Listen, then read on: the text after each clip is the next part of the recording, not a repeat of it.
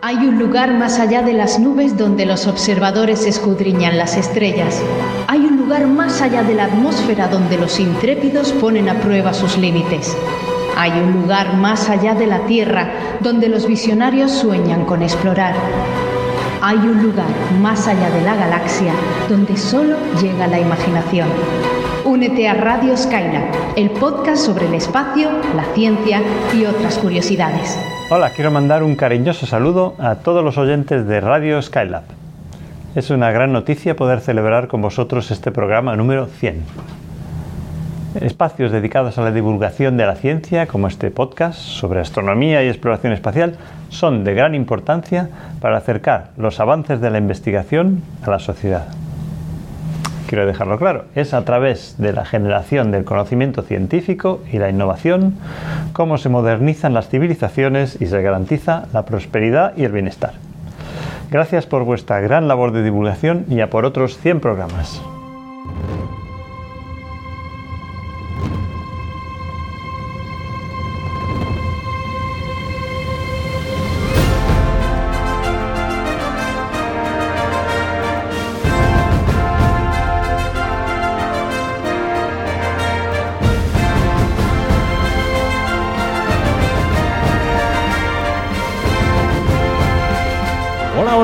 Saludo a todos los espacios trastornados. Bienvenidos por fin, sí, al programa número 100 de Radio Skylab.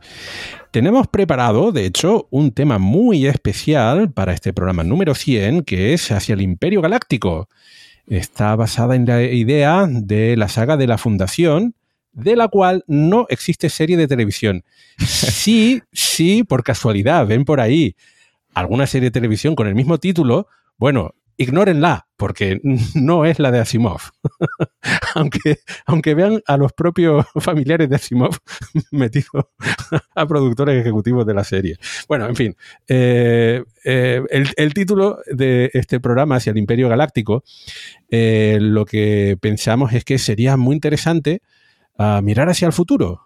Y mirando hacia el futuro, pues nos imaginábamos, pensábamos cuáles serían las condiciones que se deberían dar para que una civilización galáctica floreciera.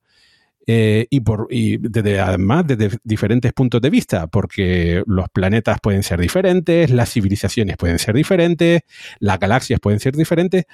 Entonces, ¿cuáles de esas condiciones son más favorables para un imperio galáctico?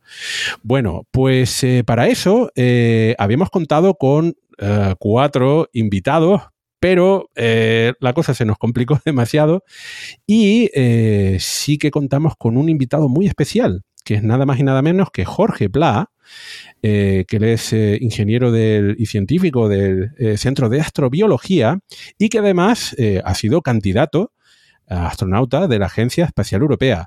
De hecho, también contamos para este programa, como es especial, con la intro de Pedro Duque, que es astronauta de la Agencia Espacial Europea y que además cuando nos envió el mensaje todavía era ministro de Ciencia del Gobierno de España.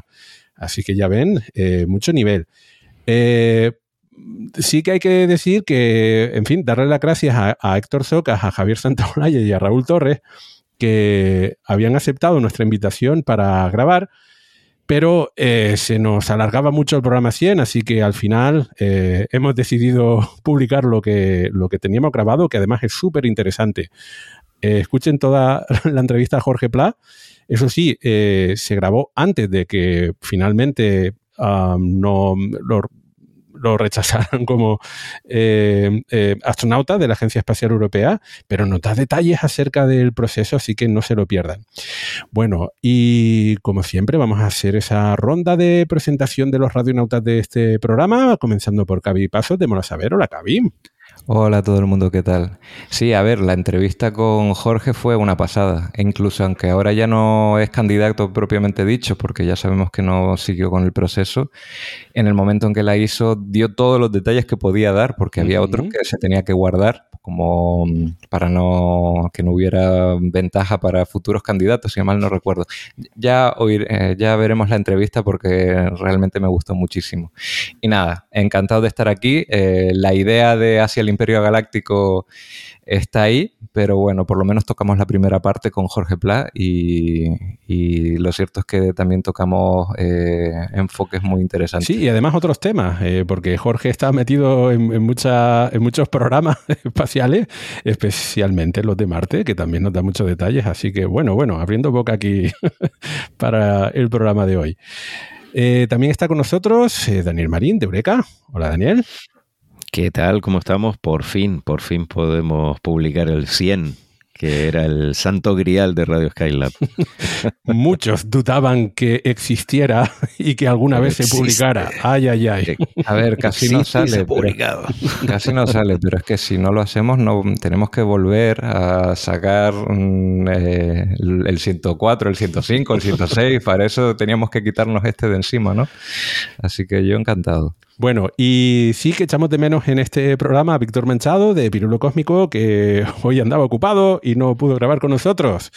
Pero bueno, eh, sin más dilación, vamos a hacer la comprobación. Contenidos. Go. Recomendaciones. Go. Todo listo. Despegamos.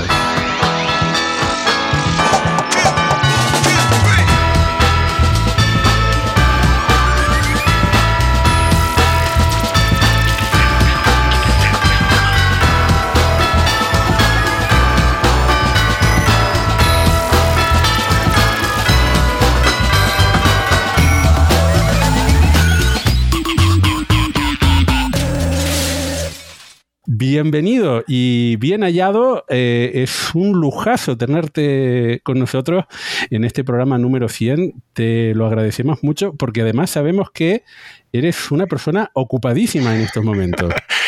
Sí, la verdad es que eh, es una locura lo que estamos viviendo con todas las misiones que tenemos en Marte, pero no podía rechazar esta invitación siendo espacio trastornado y fan eh, del programa desde el principio. Así que vamos, un placer estar aquí con vosotros.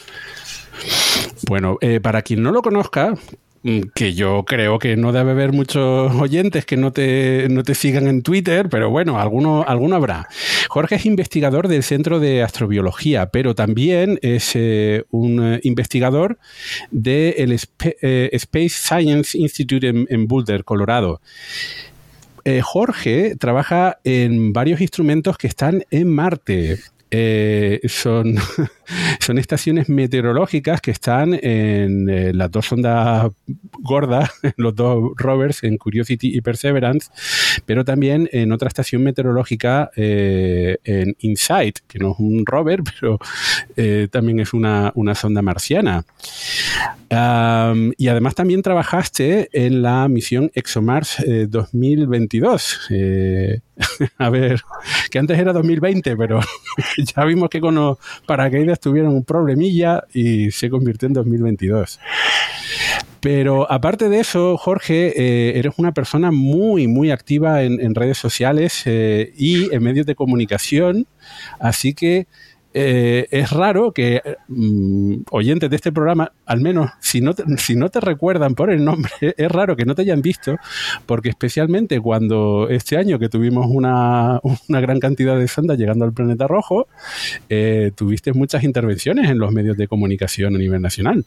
Pues sí, la verdad que sí, este ha sido el, año de Marte. Hemos tenido atasco en, la autopista desde, desde nuestro planeta nuestro hasta Marte y como, bueno, la divulgación me parece una parte muy importante de, nuestro trabajo y que, a veces no se cuida. Yo creo que, todo investigador debería eh, dedicar parte de su tiempo también a, transmitir lo que hacemos a, la sociedad, que son en el fondo los que, los que están pagando por, por, nuestro trabajo y merecen, merecen saber de primera mano todos los resultados.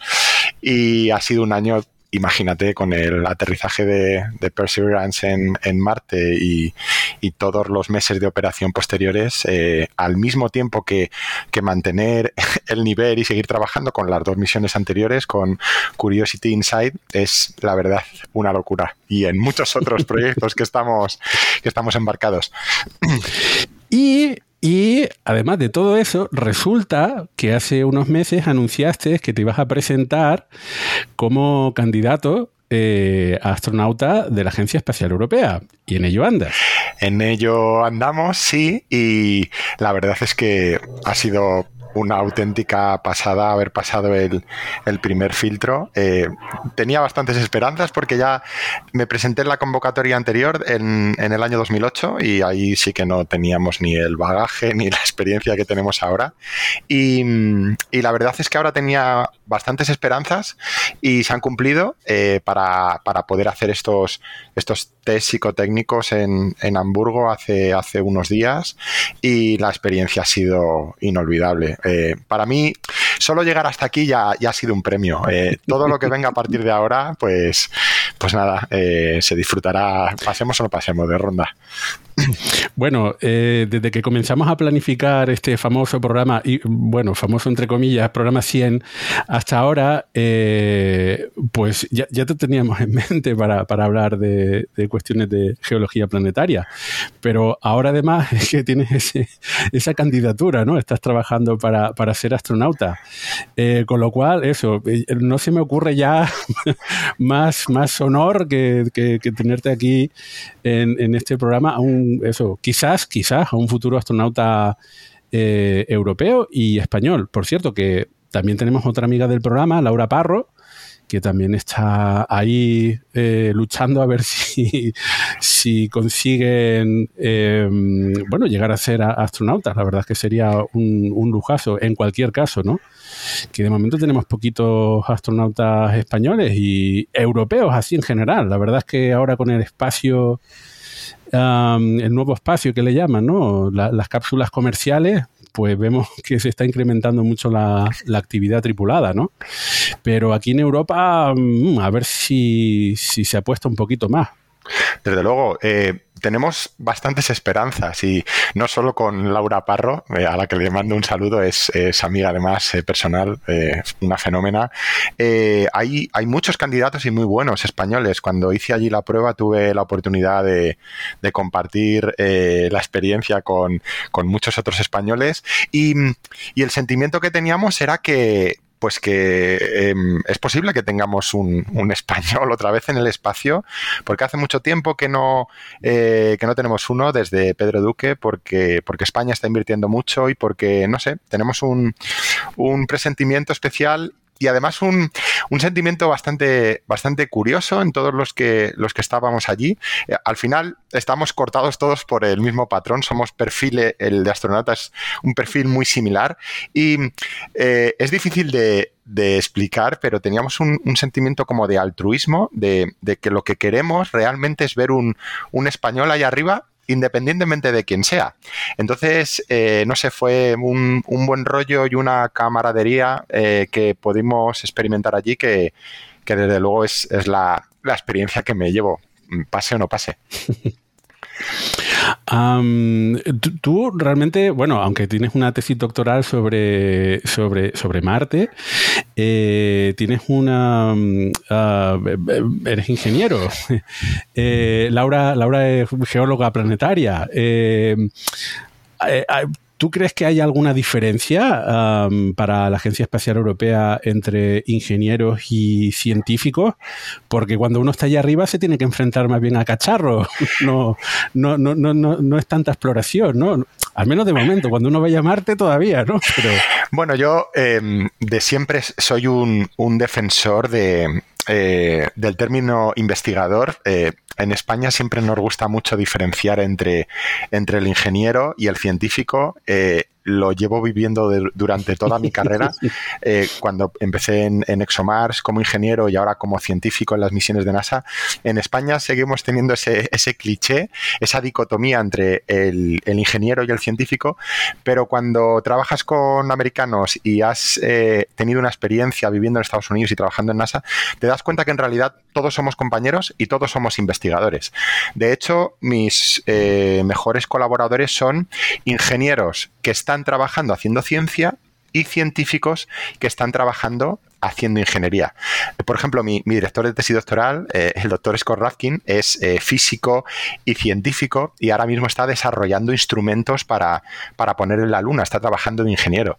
Y mi mentor en el Centro de Astrobiología, eh, Jesús Sobrado, igualmente es, físico de formación y está trabajando diseñando todas las, las máquinas de simulación de ambientes planetarios que son una pasada, está trabajando de científico.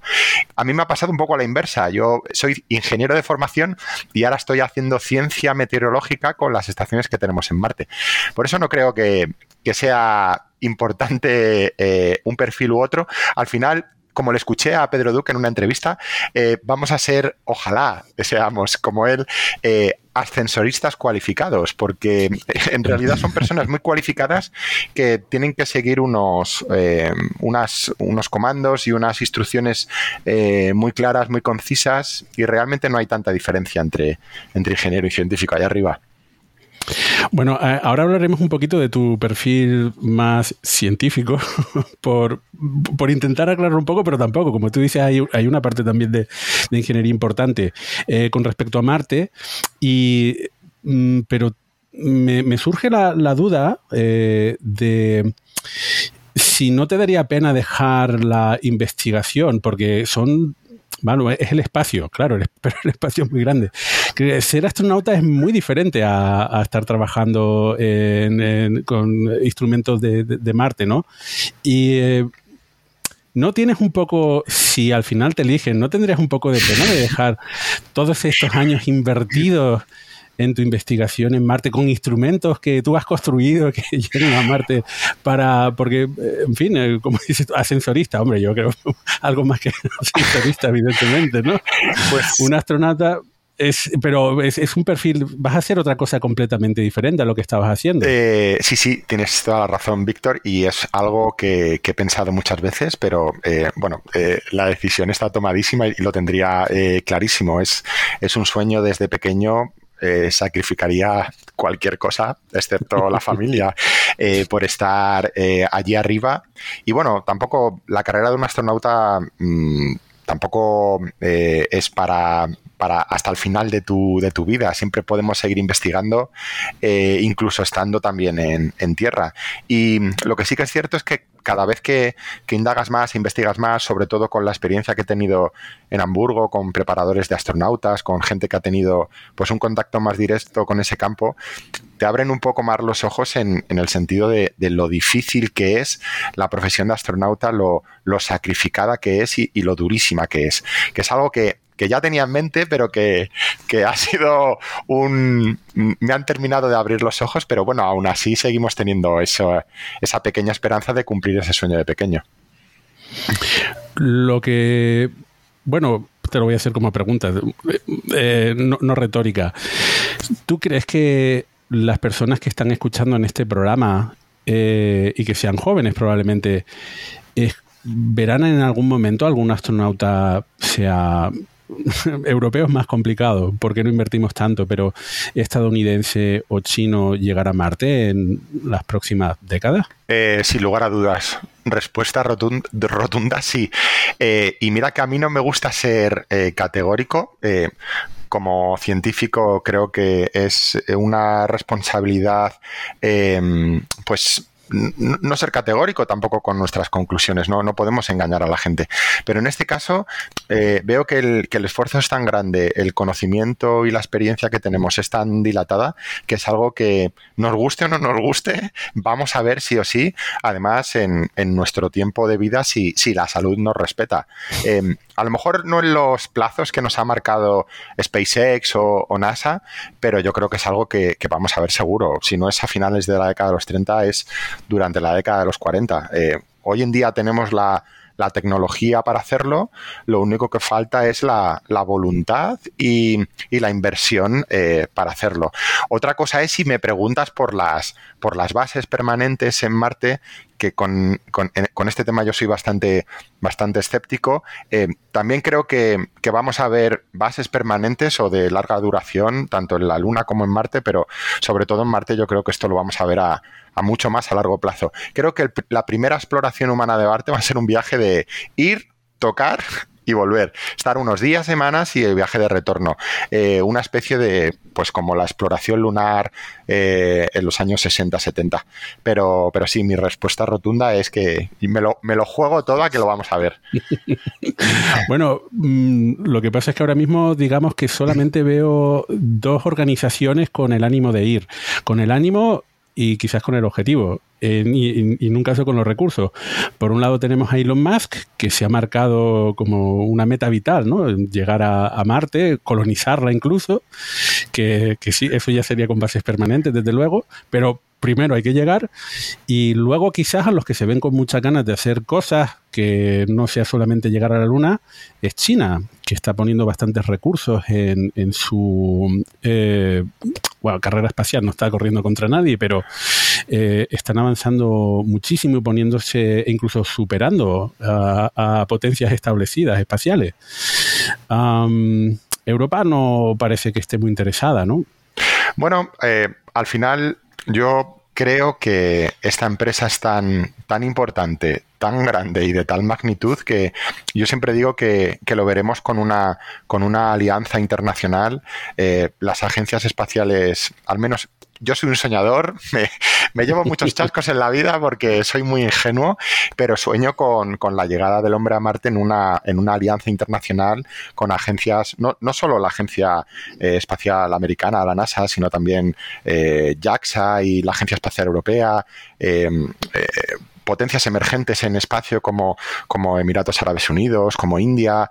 Eh, no sé, eh, yo creo que, conseguiremos el objetivo entre todos, pero sin lugar a dudas, cuando me preguntan por China, yo tengo eh, especial debilidad por, por, la, por la explosión de la carrera espacial china. Es, es abrumador eh, a todos los niveles, no solo eh, en primera potencia mundial económica, sino eh, ahora en, en, espacio, en temas de, de, inversión, número de lanzamientos, publicaciones científicas en revistas, que además lo vemos, nos llegan revisiones, ha, ha, crecido de, de forma exponencial y, y, yo creo que China es el que va, el que va a romper el mercado y el que el que va a servir de acicate para NASA, para Estados Unidos, de decir, ostras, que hay un chino camino a Marte, tengo que enviar un, americano cuanto antes para llegar antes que ellos. Entonces yo creo que va, va a acelerar y va a dinamizar esta, esta carrera que por desgracia, eh, ahí sí, sí que soy escéptico, no, no va a ser una cooperación eh, de toda la humanidad por estos eh, problemas políticos entre China y Estados Unidos,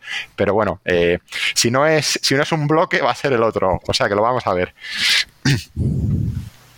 Mencionabas SpaceX, eh, Víctor, y también tenemos que recordar que el propio programa Artemisa es un matrimonio ahora mismo entre SpaceX y la NASA, por lo menos uno muy incipiente, no sabemos dónde va a llegar. De cara a llegar a Marte también podría darse un matrimonio parecido.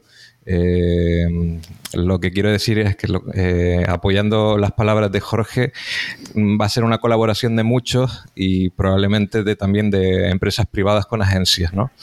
Eh, nada, oírte decir esto como que me, me entra mucha ilusión, Jorge, porque bueno, uno se lo dice a sí mismo, pero cuando, cuando te lo dice alguien que está con una patita dentro, pues es mucho más, más ilusionante.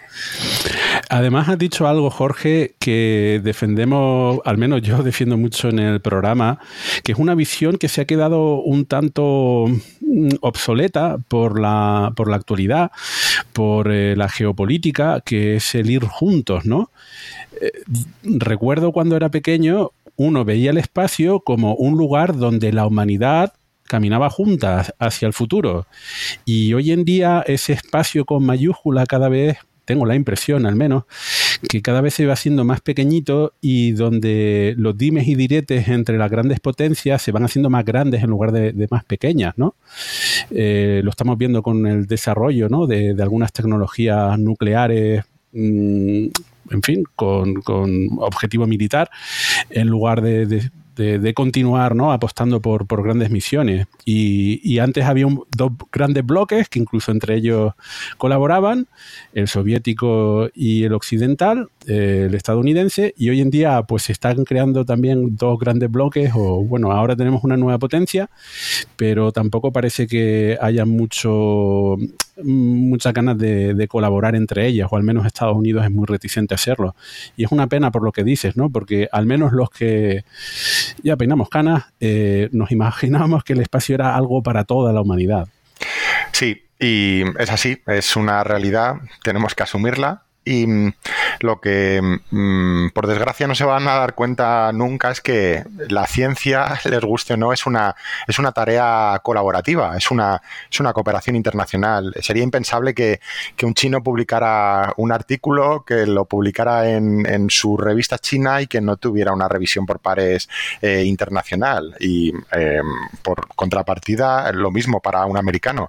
Em, sin dar nombres de, países, agencias o instituciones, tengo em, el conocimiento, por ejemplo, de colaboradores que, que no pueden em, eh, entablar colaboración con los chinos por miedo a, represalias de, los Estados Unidos para, temas de financiación, de, posibles proyectos.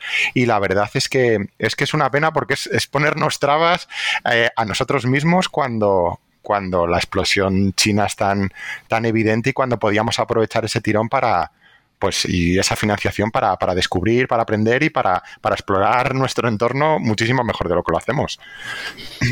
Y, carece más de sentido cuando vemos que eso que en estos momentos hay varios rovers en, en Marte eh, que probablemente tengan información complementaria o incluso en la Luna, ¿no? Que tenemos también ahí el, rover chino. Y, y eh, claro, los chinos mm, pues tienen, tienen a sus investigadores, pero la comunidad o sea, el conocimiento se la produce la comunidad científica, no los científicos chinos, ¿no? Y es una pena que no pueda haber una colaboración mucho más eh, cercana. Y bueno, ya en el espacio ya ni me meto, que ahí. Pero si, eso pasa a nivel de, de colaboración científica, ya a nivel de tecnología, ni quiero imaginar. Pues sí, hay que firmar unos eh, documentos y unos eh, contratos eh, cuando trabajas en una agencia u otra en el que la transferencia de información es, está controladísima y, bueno, hay que tener mucho cuidado porque, porque son decisiones políticas y, no dejan de lastrar el conocimiento y el avance científico, pero son las normas del juego y tenemos que adaptarnos y jugar con ellas. Bueno, vamos a hablar ahora un poquito de tu, de tu trabajo en Marte, pero antes de, Marte, sé que ahora estás en, el Centro de Astrobiología, pero antes del Centro de Astrobiología estuviste trabajando en los observatorios aquí en, Canarias eh, como astrónomo de soporte y luego te, fuiste para, Estados Unidos y ahora estás en el Centro de Astrobiología. Eh, bueno, eh, la, verdad es que te podríamos hacer muchas, muchas preguntas y no tenemos demasiado tiempo, eh, pero ¿qué, te ha ido cambiar eh, el perfil? Porque digamos que tienes un, empezaste como ingeniero, luego te fuiste en la parte más astrofísica y luego has terminado ah, de, investigador de, de, geología planetaria de Marte, ¿no? Bueno, eh, al final eh, uno va buscando lo que le apasiona. Yo siempre digo que, que, la pasión es lo que mueve el mundo. Y mm, sí que es cierto que la distancia más corta entre dos puntos es la línea recta y mi carrera investigadora ha sido todo menos una línea recta. He dado más curvas que en un, que en un rally. Y, bueno, eh, en, yo eh, me eduqué en Madrid, eh, estudié una ingeniería informática y mm, la verdad es que no me sentía nada realizado eh, trabajando como informático, con todos mis respetos a, los ingenieros informáticos. Y, Canarias fue la que me salvó, eh, la que me eh, parió como científico. Yo me sentía tan atraído por, por, las estrellas, por los planetas y por el universo que aplicaba todas las plazas que salían en, el IAC, en el Astrofísico de Canarias. Siempre quedaba el último porque mi, mi background en, en astrofísica era nulo, pero en una de las plazas que salía como operador de telescopio, eh, salieron dos plazas. Tuve suerte y nos presentamos solo tres, que fue una época muy mala de vacaciones. Que del último, por supuesto, no me lo dieron, pero el, no, sé si recuerdo el primero o el segundo renunció a su plaza porque le salió otra plaza en el, en astrofísico de, de Andalucía, en Granada y me lo tuvieron que dar a mí. Entonces me cogí las maletas, me fui a Tenerife y una de las eh, grandes ventajas de poder trabajar en, el observatorio del TID era que el IAC con un convenio de colaboración con la Universidad de La Laguna, pues eh, financiaba el máster en astrofísica. Em, y por supuesto yo, yo me tiré a la piscina, eh, me dieron palos por todos lados porque yo no tenía la base de físicas aprobé todas las asignaturas que eran de, empollar y estudiar eh, en la biblioteca y las de base de física, pues lo pasé realmente mal, pero conseguí terminarlo. Y una vez que terminé mis dos años en, eh, pues preciosos en, el Observatorio del TID, eh, me, salió la oportunidad en el mismo IAC de estudiar una, una escuela de, instrumentación astrofísica más orientada a ingeniería, la ISCAI, que, tenía la, eh, el puntazo de esta escuela es que cuando terminabas te ofertaban, te daban la posibilidad de hacer las prácticas en el instituto de investigación del mundo que tú eligieras. Y yo dije, mm. madre mía, esto es. Eh, eh, yo, vi la luz porque dije, es mi manera de meter la cabeza en el centro de astrobiología asociado a NASA en mi ciudad, en Madrid, que era como mi, sueño desde pequeño. Y efectivamente empecé, eh, elegí hacer las prácticas allí en, ExoMars, en el instrumento Raman, y fue, fue mi comienzo en, en, en el centro de astrobiología, como, primero como ingeniero y luego poco a poco pues em, me enteré que, el centro se estaba especializando en, construir estaciones meteorológicas para, para, misiones de NASA en Marte y dije esta es la mía, voy a, voy a intentar aprovechar la oportunidad y conocí al investigador de, las estaciones que, fue mi director de tesis eh, en Estados Unidos y me dijo, mira Jorge, eh, tienes mucha ilusión, eh, trabajas muchísimo, pero te, va, te falta toda la base de meteorología. Tienes que estudiar un máster en meteorología. Y bueno, pues en la Complutense lo terminé, hice la tesis con él a distancia, pero em, pasando periodos largos allí. Estuve un año en, en Boulder, Colorado, y mantengo ahora la, afiliación con ellos. Y eso es un poco mi, historia de, tumbos. Como digo, no, no ha sido una línea recta, pero bueno, al final el que algo quiere, algo le cuesta. A mí me parece apasionante, sobre todo, bueno, yo que vivo más en el mundo de, la, ingeniería, ¿no? Ver cómo no te ha dado miedo eh, perseguir tu sueño, e ir complementando tu perfil cuando era necesario. si, si, había que estudiar eh, un, máster un, máster de astrofísica, si estudiaba un máster de astrofísica, si había que estudiar uno de meteorología, pues uno de meteorología, porque es lo que a ti te apasiona y lo que era pertinente en ese momento. Lo que te echen, lo que te pidan, con de conseguir el sueño, no eh, la meta lo, lo, merecía, desde luego. Bueno, bueno, la historia es que en estos momentos eh, eres responsable o corresponsable de nada menos que tres estaciones meteorológicas en Marte. Ahí es nada. Que aquí muchas veces hablamos en el programa de lo mucho que se tarda en desarrollar un instrumento eh, o una, una, misión, ¿no? Desde la parte de planificación, la construcción, el envío, la operación. Son muchísimos años. Y pues tener tres instrumentos significa que lleva, eh, llevas mucho tiempo trabajando en, en, esto, ¿no? Sí, eh, bueno, solo puntualizar que, que somos un equipo eh, de, compañeros formidables, ingenieros, eh, científicos, para mí todos investigadores. Somos alrededor de unos 15, 20 en el Centro de Astrología, pero también participan otros organismos y, empresas privadas que sería imposible mencionarlos a todos porque seguro que siempre te dejas a alguien. Pero el núcleo fuerte eh, en el Centro de Astrobiología, que es el que lidera las tres estaciones, estamos unos, unos 12 o 15 compañeros que son 12 15 compañeros que trabajan, no te lo puedes ni imaginar. Yo he estado en muchos equipos en mi vida, equipos eh, de ingeniería, equipos de ciencia, equipos de, deportes, de, waterpolo, y en ninguno he visto un nivel de dedicación como este. Eh, somos los mismos 12, 15 que, trabajábamos en, en la estación meteorológica del Rover Curiosity. Después tuvimos la suerte de incluir Twins en, el aterrizador Insight, seguíamos siendo el mismo equipo de gente con los mismos recursos y ahora con MEDA. O sea, es, eh, digamos que el, tiempo es limitado y, es una falta de, recursos brutal que estamos supliendo con, muchísima dedicación y trabajo. Si me lo permite, solo mencionarte que el, investigador principal de REMS es em, Javier Gómez Elvira y el investigador principal de, Twins en Insight y de MEDA en Perseverance es eh, José Antonio Rodríguez Manfredi. Y bueno, yo me dedico más a, en realidad, todos hacemos un poco de todo. Es eh, los Leonardo da Vinci del, siglo XXI. Em, a la vez que hacemos ciencia, que nos dedicamos a a descargar los datos desde Marte y a realizar las interpretaciones científicas de lo que pasa allí, también hacemos parte de, ingeniería. Tenemos que hacer las, las, operaciones del instrumento, telecomandarlo desde, desde la Tierra y también realizar todas las, calibraciones, por ejemplo, de los sensores de, temperatura, de viento en, las eh, instalaciones que tenemos en, el centro. Así que es, yo le, suelo decir en los medios de comunicación que es como tener seis trabajos. Es el trabajo de, ingeniero y científico en tres instrumentos diferentes de tres misiones de NASA en Marte. Eh, mi mujer, que seguramente me está oyendo ahora mismo, estará tirándose de los pelos porque la verdad es que eh, intentamos sacar el tiempo de donde podemos por las noches, los fines de semana, trabajamos a unas horas intempestivas. Pero bueno, de momento sobrevivimos. Y, de camino, bueno, esperemos que pronto también eh, esté el instrumento de, de, ExoMars, allí allí en Marte. Eh, con lo cual tendrían cuatro estaciones meteorológicas por allí, no tres.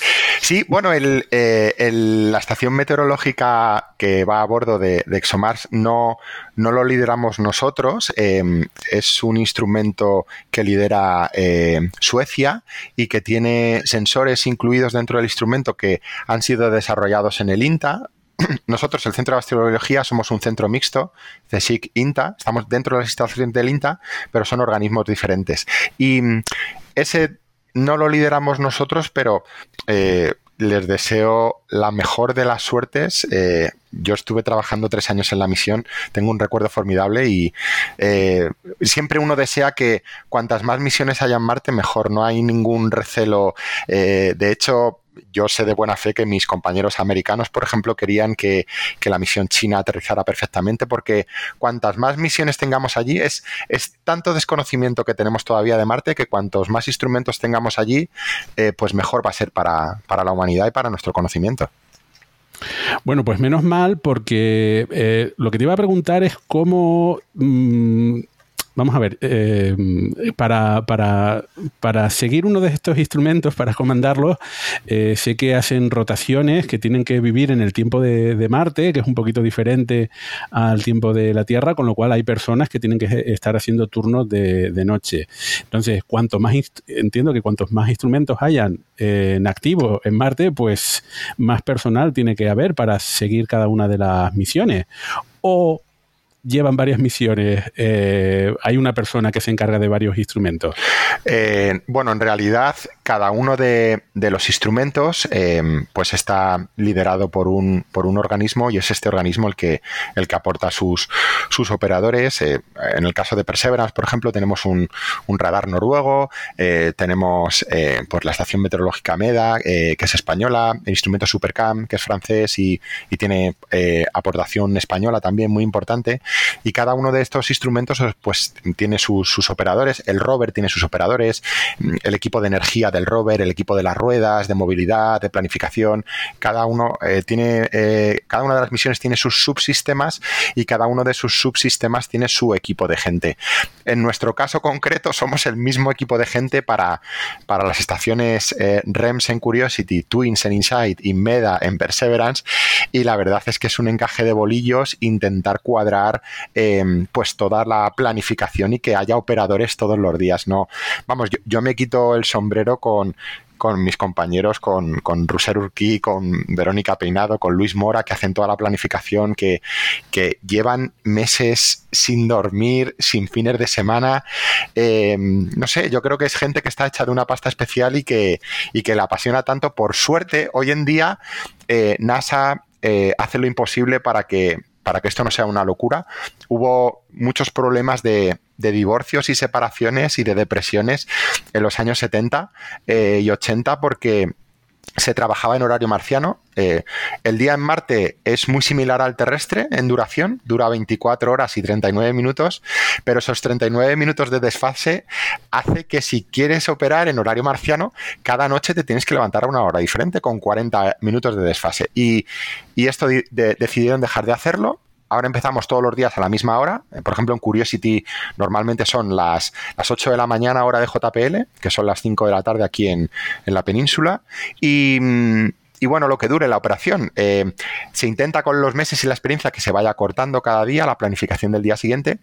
Ahora en Curiosity estamos bastante bien, estamos en torno a 6, 7 horas, pero al principio eran jornadas de, de 12, 14 horas, por ejemplo, como las que estamos teniendo en, en Perseverance y, y desde luego con fines de semana, festivos. Está siendo muy duro, pero bueno, muy, muy gratificante también. A ver, eh, te, te voy a pedir perdón eh, porque esta comparación que voy a hacer eh, va a ser muy injusta, ¿vale? Pero sé que hay muchos oyentes que son aficionados a, a bueno, construir cositas con, con, ordenadores, con sensores, con Arduino. Entonces, una, una de las cosas típicas que, que solemos hacer es una estación meteorológica, obviamente terrestre, ¿no? Con su sensor de temperatura y humedad, con su sensor de, presión y, bueno, pues tenemos el Arduino ahí para el, la Raspberry para, para hacer las lecturas. Eh, entiendo, hombre, una estación meteorológica para poner una sonda va a ser muy diferente, pero funcionalmente no. ¿Qué cosas tienen que tener en cuenta a la hora de, diseñar las estaciones meteorológicas para Marte? ¿Qué, y, y, para operarlas, ¿qué, ¿cuál es la diferencia entre hacer eso, una estación meteorológica aquí para Tierra sencillita con estos sensores, a hacer una que tenga que estar funcionando en Marte? Bueno, sin lugar a dudas, eh, lo primero que se viene a la mente es, la calibración de, del propio instrumento para, para, las condiciones que se tiene que soportar en, el planeta rojo. Eh, por suerte es un planeta muy similar entre comillas, a la Tierra o el más similar de, de todo el, sistema solar. Es un planeta que, que, tiene atmósfera, aunque la atmósfera es muy finita, es 140 veces más delgada que la nuestra y esto hace pues que, que la presión en superficie sea muy chiquitita, son unos 7 milibares de, de media en superficie y es por esto que eh, nuestra estación meteorológica Arduino tendría que estar calibrada para esta presión, eh, también para, para, la bajísima eh, humedad, eh, tenemos muy poco vapor de agua en la atmósfera de Marte, tenemos mucho polvo en suspensión y tenemos un gradiente de temperaturas muy grande. A lo mejor no el que tenemos en la Luna o en otros cuerpos, pero es un gradiente de temperatura importante. Las temperaturas son muy bajas en Marte, la temperatura media en superficie son 65 grados bajo cero pero lo, más fastidiado no es que sea muy frío, sino a mí lo que más me preocupa para, para la electrónica, sobre todo para la electrónica de nuestros instrumentos, es el gradiente de temperatura entre el día y la noche.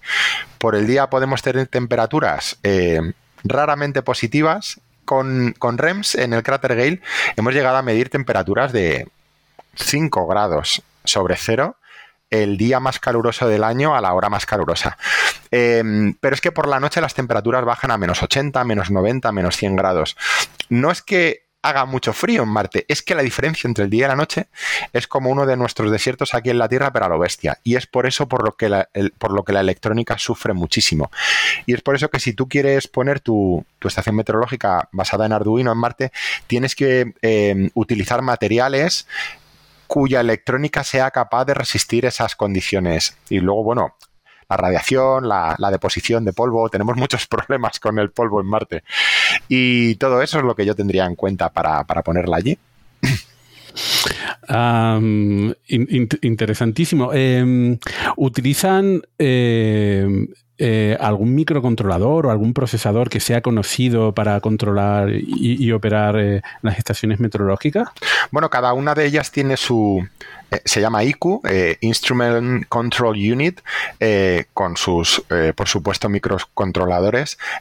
no te sé decir los detalles técnicos de cada una, solo sé que tienen su propio pues, microprocesador y, y, el rover a, la vez tiene el suyo. las comunicaciones entre ambos comprenderás que son fundamentales y, y, bueno, tiene, tiene una memoria intermedia, entonces bueno, los datos, una vez que son adquiridos por la estación meteorológica, pues son almacenados en, en la propia memoria de la estación meteorológica, transferidos a la memoria del rover y desde la memoria del rover transferidos a los orbitadores que a su vez lo, transfieren a, a, través de las eh, antenas de espacio profundo a, a los servidores de JPL y luego ya distribuidas. Es un, un proceso complejo, pero es, es interesante cuando cuando, por ejemplo, eh, a comienzos de esta semana era eh, me tocó a mí estar de turno con, el rover Perseverance, tenemos dos roles diferentes, subida y bajada. uno es el, el, el uplink payload lead, el, líder de, los datos de subida, y otro es el de bajada. Cuando te toca de bajada, pues tienes que hacer un, estudio de, dónde están tus datos que tenías previsto que llegaran, si están en JPL, si están todavía siendo transmitidos, si están en el orbitador, si están en la memoria del rover o si están en la memoria del instrumento. Y es también un, un encaje de bolillos. Pero bueno, al final se, hace entretenido. bueno, y pasando más a la parte científica, eh, bueno, nosotros aquí en la Tierra estamos muy acostumbrados y de hecho ya somos muy dependientes de las previsiones meteorológicas. Eh, saber si va a pasar un tornado, un huracán, eh, si va a ser mucho frío, si va a llover mucho, es algo que salva muchísimas vidas. Y para eso los satélites, pero también los modelos meteorológicos eh, son, son cruciales hoy en día. Eh, ¿En qué punto estamos de poder hacer predicciones meteorológicas en Marte y eh, cuán críticas son las estaciones meteorológicas para, para ese fin? Te agradezco que, que me hagas esta pregunta. Eh, efectivamente, los, orbitadores salvan muchas vidas y es por eso que hay que recalcar que, la inversión en espacio es eh, tiene sus beneficios. Eh, nuestros satélites de observación meteorológica salvan vidas. Hoy día podemos predecir pues, hacia dónde se dirigen los huracanes o evitar desastres naturales y salvamos muchísimas vidas. En el caso de Marte, a día de hoy no estamos todavía en condiciones de hacer predicciones meteorológicas y me, gustaría em, eh, aclarar que eh, las predicciones meteorológicas que hacemos aquí en la Tierra se realizan con modelos de simulación numérica que son alimentados con, datos reales de, de los datos que hemos obtenido con las estaciones meteorológicas hoy, ayer y los días anteriores. Con esto conseguimos propagarlos en el tiempo hacia el futuro y conseguimos eh, pues eh, dependiendo de, cuánto de fiables sean los datos, eh, más en el tiempo podremos avanzar y más fiables serán. Eh, ¿Qué pasa en Marte? Que en realidad lo que estamos haciendo con los modelos, eh, mi tesis doctoral se ha basado en, realizar eh, simulaciones meteorológicas, entre comillas, eh, porque en realidad son simulaciones meteorológicas que no son retroalimentadas con datos reales, sino que son retroalimentadas con datos climáticos. es decir, que lo que estamos haciendo en realidad son unas pseudo predicciones meteorológicas basadas en datos climáticos tomados a través de orbitador o incluso tomados a través de, de modelos de circulación general. Em, ¿Cuál es el, santo grial o lo que esperamos hacer en el futuro cercano? Es retroalimentar nuestros modelos. Eh, meteorológicos de Marte con datos reales de nuestras estaciones. Eh, el problema que tenemos es que tenemos muy pocos puntos de observación en Marte. Solo tenemos hoy en día tres estaciones meteorológicas eh, y están bastante separadas entre ellas. Lo ideal cuando un meteorológico hace su predicción, por ejemplo, Roberto Brasero en la tele, eh, es que se obtienen los datos de una red de, estaciones meteorológicas, eh, pues eh, tener 10, mm, 20 estaciones meteorológicas con poca separación entre ellas, y eso te da eh, una representación del tiempo que está haciendo. El problema es que en Marte tenemos a REMS por debajo del Ecuador, a 550 kilómetros tenemos a Twins al norte, pero es que MEDA, que está a borde de Perseverance, está en el cráter Jezero, que está a 3.500 kilómetros de, de, ambas. Claro, así es muy difícil hacer una triangulación podemos hacer cosas, eh, pero estamos en pañales en realidad. Necesitamos una red de estaciones meteorológicas. Y aprovechando esto que te he contado, este rollo que te he contado, me gustaría recalcar que España ha batido el récord y es la primera eh, nación de la historia en tener tres estaciones meteorológicas midiendo simultáneamente en un cuerpo extraterrestre, que eh, el récord anterior los tenía Estados Unidos con dos eh, en, las Viking y ahora España tiene tres midiendo al mismo tiempo, que creo que es un, hito de, la exploración espacial y hay que, hay que decirlo. y ah, bueno, hay que decirlo y hay que ponerlo en valor, eh, obviamente porque cuando en el futuro vayan humanos, queremos conocer mucho mejor el clima y predecir la meteorología eh, simplemente porque va a haber personas por allí. Eh, pero no solamente eso, sino que eh, este trabajo es esencial también para el envío de sondas, es decir, para el aterrizaje. ha formado parte del, si no lo he leído mal, del, del equipo que se encarga de la entrada, el descenso y el aterrizaje, justamente porque para todo ese proceso hay que tener muy en cuenta la meteorología marciana lo estás diciendo y se me están poniendo los pelos de punta. Porque si me dicen, imagínate que estás en el futuro y estás con tus nietos y les tienes que contar tus batallitas, de, ¿qué les dirías? Que trabajaste en tres misiones de NASA que, y contaría que tuve la grandísima suerte de estar en el equipo que ayudó aterrizar la misión en Marte, porque fuimos seleccionados por NASA eh, para realizar las predicciones mm, meteorológicas, me gusta más decir predicciones climáticas de, baja escala o de, o de, una escala más pequeña, una escala más local, para el día del aterrizaje de, Perseverance, para que los ingenieros minimizaran los riesgos durante la etapa de entrada, descenso y aterrizaje. Cuando, cuando entré en este equipo, que fue a finales del año 2014, eh, me pasaron los datos de los landing sites, los, sitios de aterrizaje que por aquel entonces eran finalistas, creo que había ocho. A medida que se acerca la, fecha de despegue, se van realizando congresos en los que se va haciendo el cribado entre eh, científicos ingenieros, estos investigadores, para saber cuál, cuál va a ser el, ganador. Y en, en 2014 a finales eran ocho, y en cada una de estas ocho ponía el día exacto del 18 de febrero del año 2021, la entrada atmosférica y la hora de aterrizaje local. Y yo decía, joder, con siete años de antelación, estos tíos ya saben el día, la hora, el mes del sitio de aterrizaje donde quieren. Es la leche. Y luego, bueno, conoces a gente en JPL que se dedican a, mecánica orbital y que son los que hacen el tema de las órbitas y es, vamos, eh, parece casi ciencia ficción. Y ha estado eh, genial el trabajo porque, porque finalmente NASA ha utilizado nuestras simulaciones éramos dos grupos en realidad. Nuestro grupo era el de, el de eh, Boulder y Centro de Astrobiología y el otro era de la Universidad de Oregón eh, se utilizan dos modelos diferentes, los resultados se unifican, se mandan a Langley, que es donde está el centro de ingenieros de NASA, que es donde tienen un simulador de Monte Carlo, donde lo que hacen es cogen las salidas de los dos modelos, las, las baten bien, hacen una batería de simulaciones y sacan unos márgenes de error y ellos dicen, estos márgenes de error son asumibles por nuestra sonda.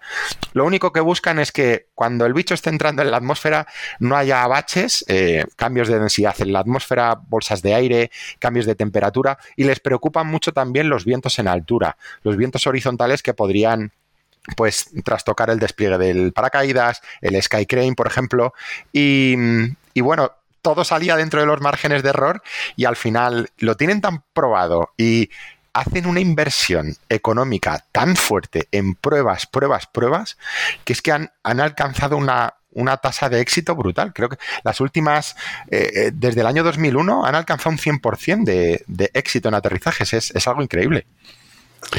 Eh, nosotros vivimos en directo eh, los nueve minutos de, terror de Perseverance, que estuvimos haciendo un, directo en, YouTube. Eh, me imagino que los nueve minutos de terror son los nueve minutos de terror para, bueno, los espacios trastornados que están ahí mirando, pero entiendo que para los que trabajan en la misión son nueve, nueve, años de terror hasta que llegue ese momento y luego que esos nueve minutos se, se, se convertirán, se largarán y parecerán años, ¿no? Están pasando años cada segundo ahí como en el planeta de Miller. Son indescriptibles son absolutamente indescriptibles. yo me puse a llorar, pero como un niño pequeño. O sea, cuando, cuando esa mujer dijo eh, touchdown, dije, madre mía. Eh, pues nada, genial, guay, empecé a llorar, todos abrazándonos. Y, pero yo creo que porque somos realmente conscientes, eh, las personas que trabajamos dentro de la misión, de la extraordinariamente difícil que es, de lo fácil que es que algo falle, que cualquier subsistema tiene que funcionar todo en perfecta coreografía, que eh, cualquiera de los 72 dispositivos pirotécnicos no funcione, que cualquiera de las medio millón de líneas de código falle, que primero empieza a funcionar una fase, luego otra, que el escudo térmico no soporte los 1200 grados de temperatura en fricción con la atmósfera, que el ángulo de inclinación cuando entra en la atmósfera no sea justo el el que tiene que entrar para que no rebote en la atmósfera y se pierda o se queme en ella, em, que, funcionen las cadenas, el sky crane, el paracaídas que se despliegue, que no se rompa. Eh, sabemos que son tantísimas cosas que pueden salir mal que cuando lo ves ahí aterrizado dices, madre mía, qué alivio qué alivio tan grande. Madre mía.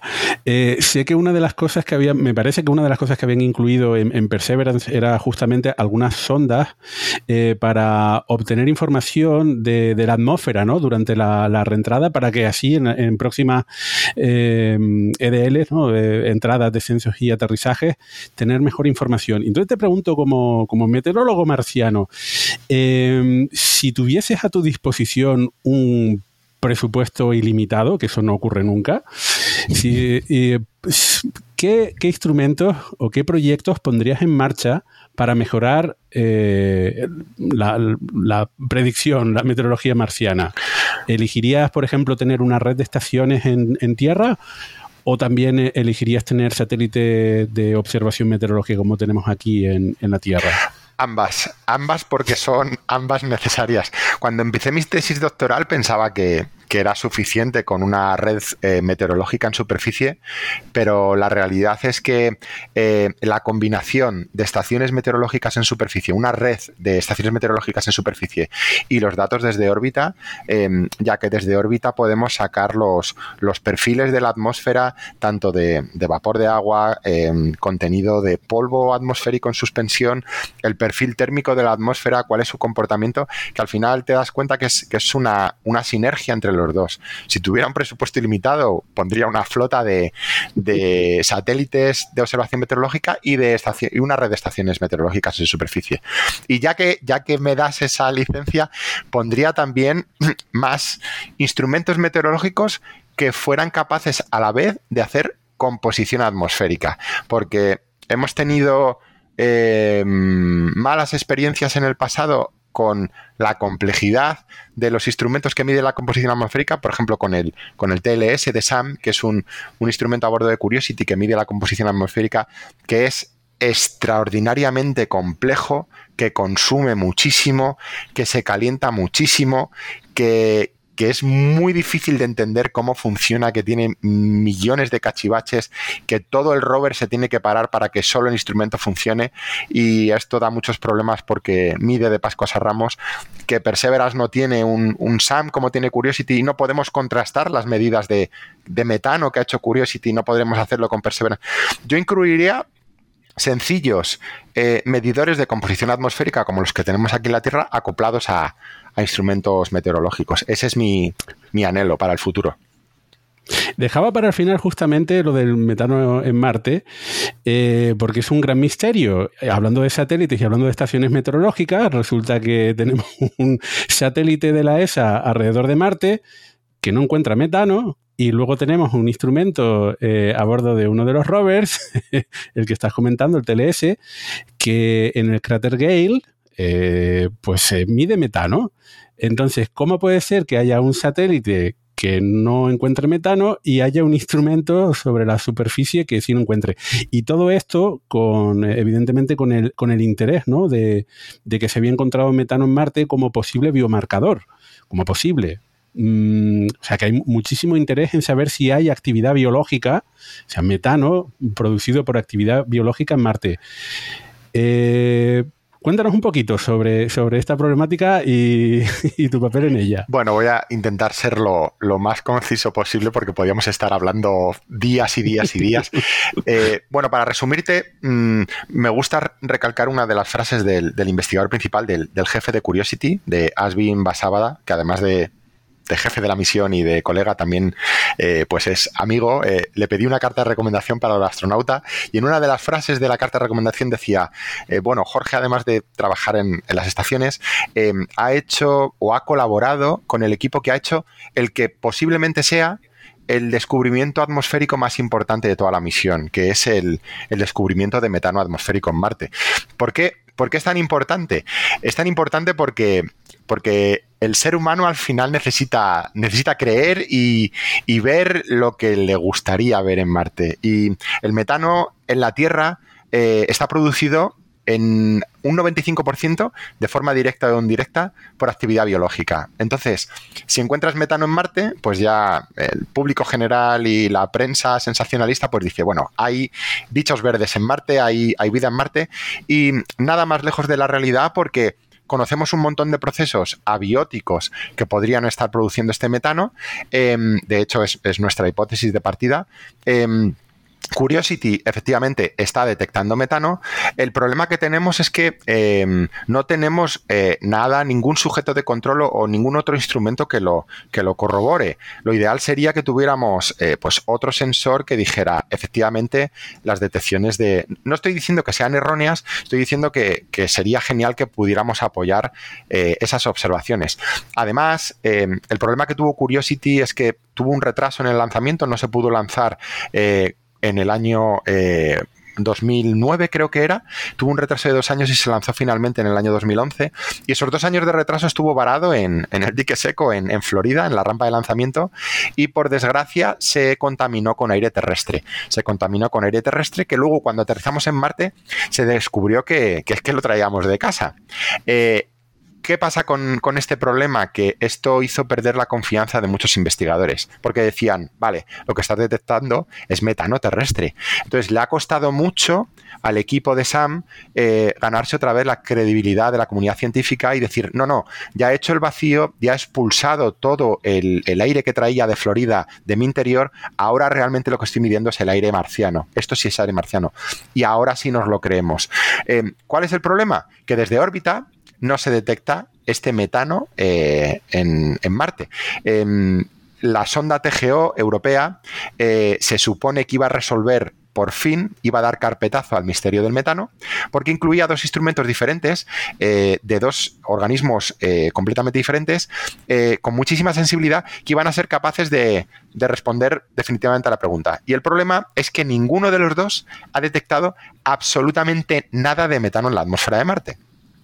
Entonces muchos investigadores, que son más categóricos que yo, dicen, carpetazo, no hay metano en Marte y el rover Curiosity o está midiendo aire terrestre o está midiendo mal.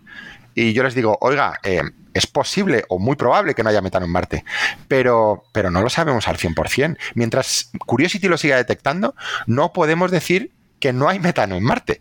Podría haber otras explicaciones para, para compaginar las dos. Sí, Cavi, perdona. No, solo me viene a la pregunta, ¿esto podría ser compatible con que la fuente que esté detectando Curiosity de, estar detectándolo de verdad fuera muy local y eso impediría que los satélites detectaran eso desde órbita, el metano desde órbita? E, esa es una de las, de las posibilidades. Eh, el problema es que como el tiempo de vida fotoquímico del metano en la atmósfera de Marte es del orden de tres siglos, aunque sea una fuente muy local, eh, poco a poco ese metano se debería ir acumulando en toda la atmósfera. Y los niveles medios, el, nivel de metano medio de la atmósfera, debería ser muchísimo más alto al que, detecta, al que se detecta de los orbitadores, que, es, que son valores muy, muy, muy bajos. Eh, nosotros eh, tenemos una hipótesis que hemos publicado con nuestro modelo meteorológico que ha sido utilizado por el equipo de, de Chris Webster, del investigador principal de SAM, para incluirlo en su último artículo, donde dice, eh, donde da una, posible respuesta a por qué eh, el orbitador de TGO no lo estaría detectando. Primero porque TGO tiene la capacidad de medir desde las capas altas de la atmósfera hasta una altura de 3 kilómetros sobre el suelo, pero no llega al suelo. El problema es que nosotros sabemos, los modeladores atmosféricos de Marte, sabemos que, que cualquier metano que se libere en el suelo se transporta rápidamente a las capas medias y altas de la atmósfera. Entonces, TGO debería detectarlo. Algo está pasando en el suelo, si realmente existe el metano, para que eh, se vea destruido muy rápidamente. Eh, y lo que hemos visto es que Curiosity detecta metano exclusivamente por la noche. Y lo que vemos nosotros en nuestro modelo meteorológico es que eh, el cráter Gale, como eh, tiene una forma cóncava, eh, se produce un fenómeno muy bonito y es que hay unos vientos de ladera que ascienden por los laterales del cráter por la mañana, por flotabilidad, están más calientes y ascienden, se llevan el metano fuera del cráter y por la noche se produce el proceso inverso, como, como pesan más, se caen por los bordes del cráter y retienen el metano dentro del cráter. Por eso Curiosity mm, lo detecta por la noche y por eso TGO, que solo mide por el día, no lo detecta. Pero eso no, no, resuelve el problema de por qué el valor medio no es mucho más alto del que debería serlo. Entonces estamos trabajando en otras hipótesis de, de mecanismos bestiales de, de, si me escuchara un químico diría, eso es un mecanismo brutal de destrucción. Mecanismos químicos eh, que involucran el cloro, que recientemente ha sido detectado en la atmósfera, el cloro podría estar oxidando el metano poco después de ser emitido por la noche y por eso TGO eh, no lo observa por el día, pero tampoco observa que los valores medios suban. Y esa es la hipótesis que, mi equipo de investigación en la que está trabajando y que mi compañero David, Daniel Viudez Moreiras, eh, que está haciendo un trabajo formidable, que a lo mejor no, no está tan em, reconocido o tan popular como yo en las redes sociales, pero que es un científico eh, para quitarse el sombrero y hace un trabajo brutal, pues también está colaborando y, ambos con otros grupos de investigación estamos intentando solucionar el problema. Eh, ¿Por qué no se pueden hacer las mediciones por el día? Con Curiosity. Sí. Se hacen por el día, lo que pasa es que por el día no, no se detectan eh, estas, eh, estos valores de metano tan alto. Digamos que los valores de metano altos solo se detectan eh, por la noche. Por el día, el, valor de metano que detecta SAM es prácticamente despreciable.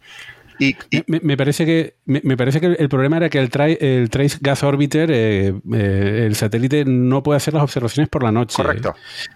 Porque, porque trabaja haciendo ocultaciones solares, eh, utiliza eh, los amaneceres y los atardeceres para, para efectivamente hacer esta, esta eh, investigación a través de la atmósfera y, y, no puede hacerlo en cuando hay una ocultación, cuando hay un, cuando está en la parte nocturna. Y es por esto que solo mide durante el día. Curiosity mide por el día y por la noche, pero solo detecta los valores de metano por la noche. Bueno, eh, este es un misterio importantísimo eh, que ojalá veamos resuelto en, alguna próxima misión.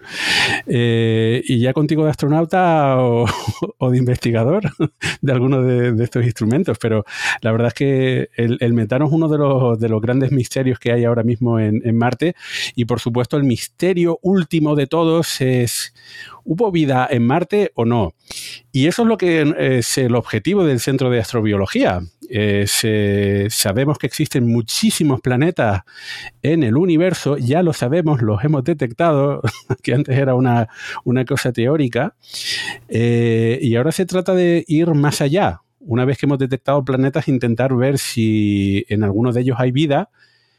Y claro, hay muchos planetas extrasolares que están muy lejos, con lo cual no podemos enviar sondas, pero tenemos unos cuantos planetas aquí cerca de, la Tierra y otros mm, eh, cuerpos como lunas eh, que astrobiología, astrobiológicamente son muy interesantes. Te, te, ves participando, si no llegas a, mm, si por desgracia, con mucha desgracia, no llega a ser astronauta, eh, ¿te ves participando en alguna otra misión eh, espacial eh, que no sea Marte? Porque Marte ha concentrado muchísimo la atención, pero últimamente otros cuerpos como Europa o Encelado están mm, acaparando muchos titulares ¿no? y también mucha atención por la posibilidad de estudiar fuentes de vida por allí. Pues eh, sí, la verdad es que tengo pensado hacer las maletas. En, en Marte no hay, no hay mares, no, no hay lagos, no hay superficies de, eh, líquidas en, eh, en, en, su superficie. Y, y en Titán, por ejemplo, sí que tenemos estos lagos de hidrocarburos y es una atmósfera muchísimo más similar en cuanto a densidad a la terrestre. si me das a elegir entre estos cuerpos, te diré que, que Europa es una pasada, Encélado es una pasada, pero desde mi punto de vista, vista, sobre todo Titán, es el sueño de un meteorólogo y de un, y de un astrobiólogo también en, fases muy mm. primitivas de la vida. Eh. Al final, la atmósfera de Titán es eh, una una tarta congelada de lo que sería una, tierra primitiva, una, una, química prebiótica riquísima, de la que un laboratorio natural del, que podemos aprender. Allí sí que sí que llueve, no, no como en Marte, que lleva millones de años sin llover. Hay unas tormentas brutales, eh, llueve hidrocarburos, se forman eh, lagos de hidrocarburos, tenemos tormentas vamos, que, si me dieran a elegir, yo trabajaría en, la misión Dragonfly, para la que tengo puestas mis intenciones, ojalá el día de mañana de poder colaborar, mi director de tesis y colaborador, Scott Rafkin, es, es investigador de la misión y por ahí creo que puedo tener muchas más opciones. De hecho, el modelo meteorológico con el que yo baso toda mi investigación el modelo meteorológico con el que he basado toda mi tesis doctoral es el que ha desarrollado él para Marte con una M delante del prefijo Marte, se llama MRAMS. Eh, RAMS es del modelo meteorológico de la Tierra que ha adaptado a Marte, pero también tiene el T-RAMS, que es el modelo meteorológico adaptado a Titán. Entonces, mi, intención es poco a poco ir migrando de Marte a Titán utilizando eh, T-RAMS, aprendiéndose de la atmósfera de Titán para un día, ojalá, tener la opción de, trabajar en Dragonfly, eh, teniendo en cuenta que la misión va a ser lanzada dentro de unos años y que tardará otros tantos en llegar a, a Titán. No va a ser algo de un día para otro. Eh, mm, ¿Quién lo hubiese imaginado? Pues eh, tiene todo el sentido, porque Dragonfly va a ser un pequeño dron en, en Titán y para ello, pues es, bueno, eh, la sonda Huygens europea eh, ya aterrizó en Titán, estuvo en la superficie, eh, durante unas horas estuvo enviando información, durante el descenso estuvo enviando información acerca de, la atmósfera de Titán, pero es que Titán tiene una atmósfera más densa, un poquito más densa que la de la Tierra, y es una luna de, de Saturno que está muy fría, pero tiene un ciclo hidrológico completo, no de agua, eh, pero como decías, eh, allí llueve, allí hay lagos y los hemos podido ver con la, con la misión Cassini-Huygens. Con lo cual, en futuras misiones que se envíen por allá, eh, para estudiar toda esa química complejísima que debe haber por allí, pues e, evidentemente los modelos meteorológicos serán cruciales. Desde luego, y tenemos muchísimas expectativas y muchísimas esperanzas en, en poder aportar nuestro granito de arena nuestra experiencia y nuestras conclusiones a los resultados que obtenga la estación meteorológica que ya ha sido aprobada y que va a ir a bordo del, de la misión de este, de este Dragonfly que, que significa libélula eh, en español, pero que en realidad es más bien un saltamontes porque la mayor parte de su tiempo va a estar va a estar en el suelo, se va a desplazar dando saltitos y, vamos a poder estudiar esta atmósfera tan, tan interesantísima que es una vez y media más, más gruesa que la de la Tierra y que esto no, no quiero desmerecer a Marte, pero yo siempre digo que Marte es el, es el fácil, aun siendo extraordinariamente difícil, vamos tanto porque es el que tenemos aquí al lado. Eh, Venus está más cerca, pero es mucho más complejo porque, porque su atmósfera es muchísimo más densa y porque sus condiciones son, son atroces en superficie. Pero Marte eh, es lo que tenemos más a mano y por eso vamos tanto, pero sin lugar a dudas, eh, para mí, el futuro y el rock and roll está en, en las lunas heladas de Júpiter y de Saturno. el rock and roll. Y si acabas colaborando en la misión, pues una curva más en tu apasionante viaje, ¿eh? porque vamos, es que me, me dejas alucinado, de verdad.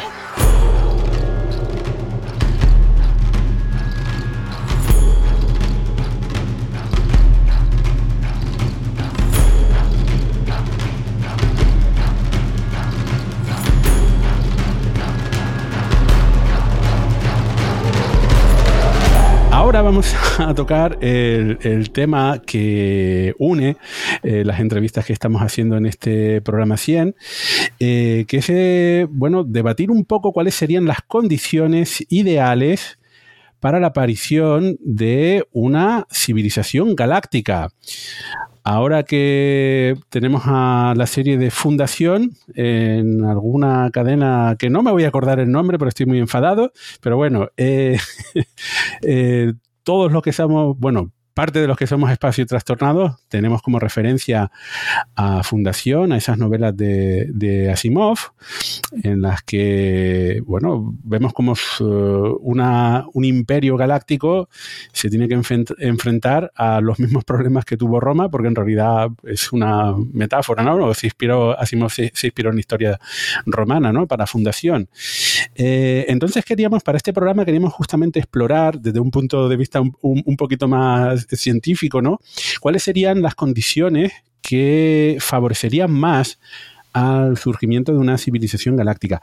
Y eh, tenemos que empezar por lo primero, que es el surgimiento de, de la vida y de las civilizaciones tecnológicas.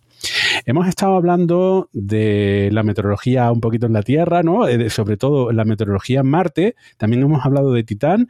Aquí en el sistema solar tenemos ya una gran variedad de, condiciones y de planetas o ah, cuerpos. Entonces, vamos, vamos a explorar con Jorge eh, esta, esta cuestión. Jorge, aquí quizás hay como dos cuestiones diferentes, ¿no? Y que hay que separarlo cuando hablamos de la búsqueda de la vida, porque hay muchas veces que se confunde, ¿no? Eh, la aparición de la vida, cuáles son las condiciones para que aparezca la vida y otra para que florezca, que no tienen por qué ser las mismas exactamente. Uno de los grandes problemas de, de la astrobiología es justamente la abiogénesis, cómo aparece la vida de la nada. Y para eso todavía no tenemos respuesta. No sabemos cómo apareció la vida en la Tierra. Pero una vez que aparece la vida en la Tierra, que no sabemos cómo, cómo, surge, sí que sabemos más o menos qué condiciones se tienen que dar para que al menos nosotros, la humanidad, que es el único ejemplo que, tenemos, eh, cómo hemos podido llegar hasta aquí. Entonces, en tu, en tu opinión y en tu conocimiento, ¿cuáles serían las condiciones planetarias que se tendrían que dar para el surgimiento, las más favorables para que se dé el surgimiento de, la vida y, como segunda pregunta, para que florezca la vida compleja? Bueno, si algo hemos aprendido en estas últimas dos décadas es que la vida es extraordinariamente versátil. Eh, hemos tenido que, redefinir los límites de, la propia vida y, bueno, este descubrimiento de los, de los extremófilos, que son organismos capaces de resistir en condiciones que antes eran absolutamente impensables. Sabemos que la vida, al menos en la Tierra, es tan versátil eh, que, mm, ¿por qué no encontrarla en condiciones de nuestro entorno más cercano, por ejemplo, donde, donde esas condiciones son incluso más benévolas que las que conocemos donde hemos encontrado microorganismos aquí en la Tierra. Em, para, otros planetas, otros eh, exoplanetas en otros sistemas planetarios, yo creo que una de las partes más importantes es el, tipo estelar, eh, el tipo de estrella eh, que se encuentra en ese sistema estelar. Tiene que ser una estrella que, que tenga un tiempo de vida suficiente como para que la como que la vida, eh, una vez que surja, pues arraigue, como, como ha hecho en la Tierra. Em, por ejemplo, estas eh, enanas rojas yo creo que sería una de las eh, puntos de partida fundamentales porque son las estrellas más, más comunes y encima tienen una larga vida y, permiten que, las condiciones de habitabilidad sean mucho más benévolas más cerca de la estrella haciendo un especial paréntesis aquí, porque yo soy un especial enemigo del concepto de, zona de habitabilidad, eh, sabiendo que tenemos esas condiciones tan... Eh, tan guays y tan especiales en, las lunas heladas, por ejemplo, de, Júpiter y Saturno, yo creo que se debería revisitar eh, y de redefinir el concepto de zona de habitabilidad.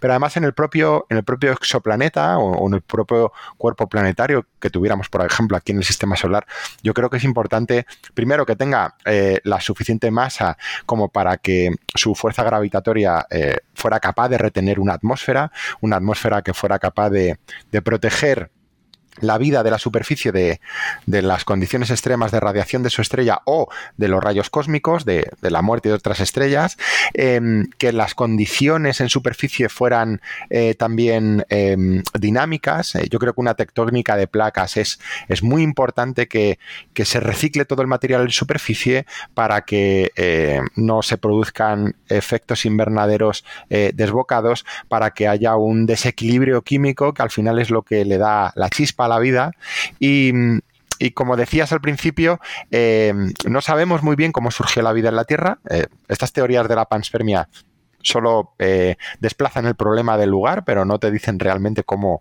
cómo se hizo ese aporte de, de, biología a nuestro propio planeta. Y es lo que hacemos en el Centro de Astrobiología. Estudiamos no solo cuál podría ser el origen de la vida en la Tierra, sino también si la vida es una consecuencia de la evolución del universo, que que es todo lo que, lo que pensamos, es nuestro leitmotiv, pero tenemos que demostrarlo y, y en eso estamos hoy en día claro, aquí, eh, eh, bueno, estoy de acuerdo contigo. Eh, creo que hay un, poco, hay, un poco de planetocentrismo en el tema de la, de la zona de, habitabilidad o de aguabilidad, como hablamos por aquí, porque, bueno, ¿dónde podemos encontrar la Tierra en otros lugares? Bueno, pero a lo mejor no tenemos que encontrar la Tierra exactamente, tenemos que ver en qué lugares puede surgir la vida. Y evidentemente ahora, como comentábamos antes, Titán, al menos en, Celado, Europa, en sus interiores puede, pueden darse las condiciones para el surgimiento de vida. Em, eh, claro, lo que pasa es que mm, creo que descartaba justamente a, mm, eh, para en las condiciones más favorables. Eh, en, el caso de, de, de Encelado no es no es un cuerpo que tenga una atmósfera. Y sin embargo, sí que parece ser un lugar donde quizás en su interior, en su océano interior, eh, hay algo de vulcanismo que pueda dar pie al, surgimiento de, vida, ¿no? Aun siendo una, luna que está tan alejada del, Sol, ¿no? Como, como la Tierra. Pero, eh, claro, lo, lo que pasa es que para mirar por telescopio entiendo que es muy complicado luego primero, detectar esas lunas, quiero decir, en planetas extrasolares, y luego comprobar que, surge vida, ¿no? Entonces, ¿tú crees que aquí en el sistema solar, por simplificarlo mucho, aquí en la Tierra se daban mejores condiciones que en Europa o, en Encélado para el surgimiento de la vida? Al haber tectónica de placas, una, atmósfera densa, etcétera. Bueno, en realidad, en realidad no lo sabemos. Eh, y es por eso que estamos en pañales y estamos empezando a investigarlo. Fíjate que para nosotros eh, nuestro punto de partida, lo que estamos haciendo es buscar vida como la que conocemos en la Tierra. ¿Por qué? Porque es el único ejemplo que conocemos, no conocemos ninguno más. Eso no significa que pudiera existir vida eh, que estuviera basada en el carbono, que utilizara otra molécula, por ejemplo, como el, metano para hacer el transporte metabólico en lugar del agua, pero como lo único que conocemos es la vida en la Tierra, es el ejemplo que utilizamos para buscarla fuera de ella.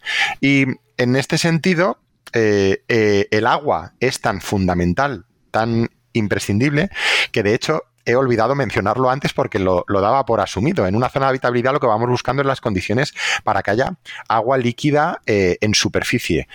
¿Por qué? Porque los organismos que conocemos en la Tierra necesitan agua líquida para realizar todas sus funciones eh, metabólicas.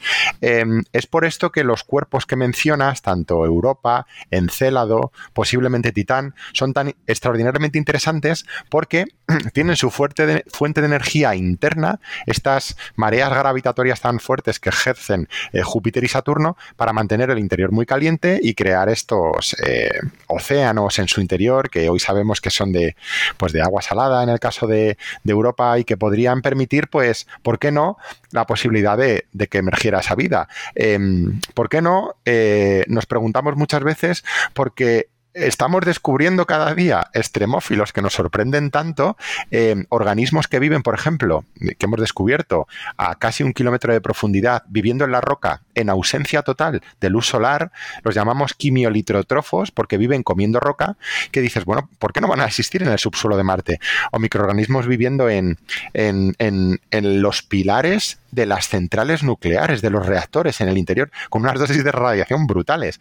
O o expuestos en el espacio eh, a bordo de, sondas americanas que se han quedado en, la Luna y que después los instrumentos han sido traídos de vuelta a la Tierra y que se ve que los microorganismos han, sobrevivido condiciones brutales de, salinidad, de temperatura. Antes pensábamos que, que, por encima de 80 grados centígrados el ADN se desnaturalizaba. Y hoy hemos visto que hay microorganismos que no es que vivan, es que se reproducen en torno a 120 grados centígrados, que es algo increíble, o, microorganismos que viven a temperaturas muy bajas, que hoy sabemos que en realidad hacen trampas porque se desecan, expulsan el agua que tienen en su interior para no, para no cristalizar estos tardígrados. En fin, ejemplos eh, multitud en, nichos ecológicos que son más extremos que, por ejemplo, los que tenemos en Marte, Europa, Encélado o Titán. ¿Por qué no van a estar allí? Hay que eh, experimentar con instrumentación in situ. ¿Por qué? Porque yo creo que a día de hoy yo soy un poco escéptico en cuanto a encontrar vida en, con telescopios, eh, con observación telescópica desde Tierra, por ejemplo, en atmósferas de exoplanetas. Creo que a día de hoy, no digo que no lo vayamos a conseguir en el futuro, pero que es muy complejo, porque eh, se habla del oxígeno, de que eh, cantidades muy altas de oxígeno en la atmósfera de un exoplaneta podría ser un indicativo de vida o no. Yo creo que, podría, podría, responder un proceso geológico a esa emisión de oxígeno. No sé, em, es, es, complicado, pero yo creo que la clave va a estar en la, en la detección in situ, las misiones que mandemos. Mm, bueno, eh, hablando de, exoplanetas, hoy en día sabemos que los planetas, al menos que detectamos, que hay un seco de detección, pero eh, los planetas que detectamos son más ricos que los que tenemos aquí en el sistema solar. Eh, tenemos planetas, pues muchísimos, hablamos de, de los Júpiter es caliente, eh, planetas como Júpiter o más masivos que están muy cerca de, sus estrellas, más cerca de lo que está Júpiter, y también tenemos a las supertierras, ¿no? Entonces, eh, tenemos una gran gama de, planetas que van desde planetas, eso, como la Tierra un poquito más pequeña, incluso como la Luna, estilo Mercurio, a, planetas muchos más grandes que Júpiter. ¿Cuáles serían Mm, de, entre toda esta gama de masas y de densidades, eh, ¿cuáles serían aquellos donde se dan las mejores condiciones para la aparición de, vida. Descartamos a, los planetas de tipo joviano, como Júpiter o Saturno, en, el, plan, en el propio planeta, no en no la, no en la Luna. Pues. ¿Nos quedamos con los de tipo más o menos terrestres? Yo me atrevería a decir, o, no me atrevería a descartar ninguno, porque, insisto, eh, hemos descubierto que la vida es tan versátil que, ¿por qué no podrían surgir en estos cuerpos?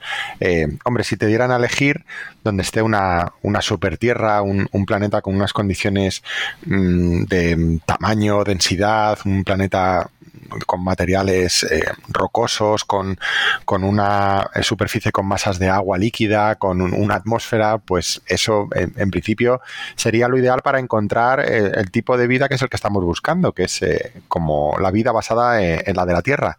Pero en realidad es que no, no sabemos si, podrían encontrarse otras formas de vida en, otros cuerpos o en otra variedad de exoplanetas. Yo por eso no, no me atrevería a descartar, no, soy categórico en ese sentido.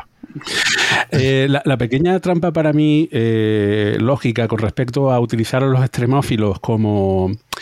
Eh, mm, como posibilidades ¿no? de dónde surge la vida, es que en realidad los, los, los extremófilos que vemos en la Tierra es vida adaptada a esas condiciones, pero se han adaptado a ellas, es decir, no han surgido ahí. Claro, como, como, eh, como, tú, como, tú, y como yo, porque en realidad nosotros somos extremófilos.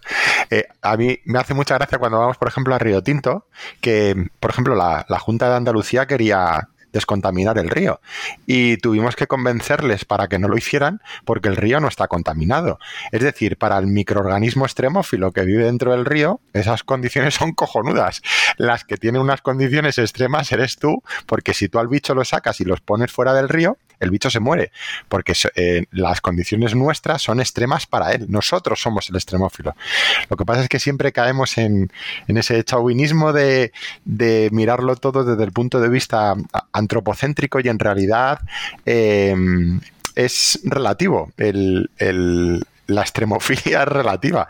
Por eso yo creo que hay que tener cuidado en ese sentido bueno, a ver eh, si aquí hay un poco más de, opiniones, aparte de la de Jorge. Eh, ¿Dónde creen ustedes que pudo haber aparecido la vida? Eh, si observamos, ¿no? Si miramos una tabla con, planetas, ¿no? Y miramos por densidad, por, por, tamaño, por composición, ¿cuáles creen ustedes que serían los ideales? Allí donde se han dado unas condiciones similares a la Tierra, es decir, agua líquida, un planeta no excesivamente eh, grande, denso eh, y con una atmósfera bien, o, puede haber otros planetas que sean mejores, más pequeños, más grandes. Mm, bueno, como estamos aquí especulando, voy a, voy a dar aquí un poco los pensamientos que me han estado saltando la cabeza. Para empezar, voy a, darle la razón a Jorge en que hay mucho planetocentrismo y, ¿por qué no, yéndonos a todas las posibilidades que nos puede ofrecer el universo? Eh, imaginemos lunas grandes alrededor de Jovianos en, ser, en su zona de aguabilidad, como nos gusta usar aquí en el programa. Eh, muchas veces se ha dicho de nuestro planeta, y ya sé que estamos muy contaminados con el, el seco el antropocentrismo, que la luna también ha sido clave para el desarrollo de la vida en la Tierra en el sentido en que puede habernos servido de escudo más de una vez, o, bueno, o a lo mejor ha servido para regular las estaciones, etcétera. Entonces, eh, quizá una luna lo suficientemente grande alrededor de un joviano ese planeta gaseoso nos sirve de escudo y también como eh, le serviría a la supuesta civilización o vida que allí surgiera de escudo para evitar mm, extinciones mm, muy prontas ¿no? y que no le diera tiempo a que se desarrollara una vida más pluricelular o bien incluso las fuerzas de marea sumadas a la fuerza a la energía que diera el sol o lo que fuera también podría servir para crear un desequilibrio químico en la superficie de la teórica luna que me estoy inventando para que ahí surgieran las posibilidades de que se dieran muchas reacciones químicas y quizá la vida.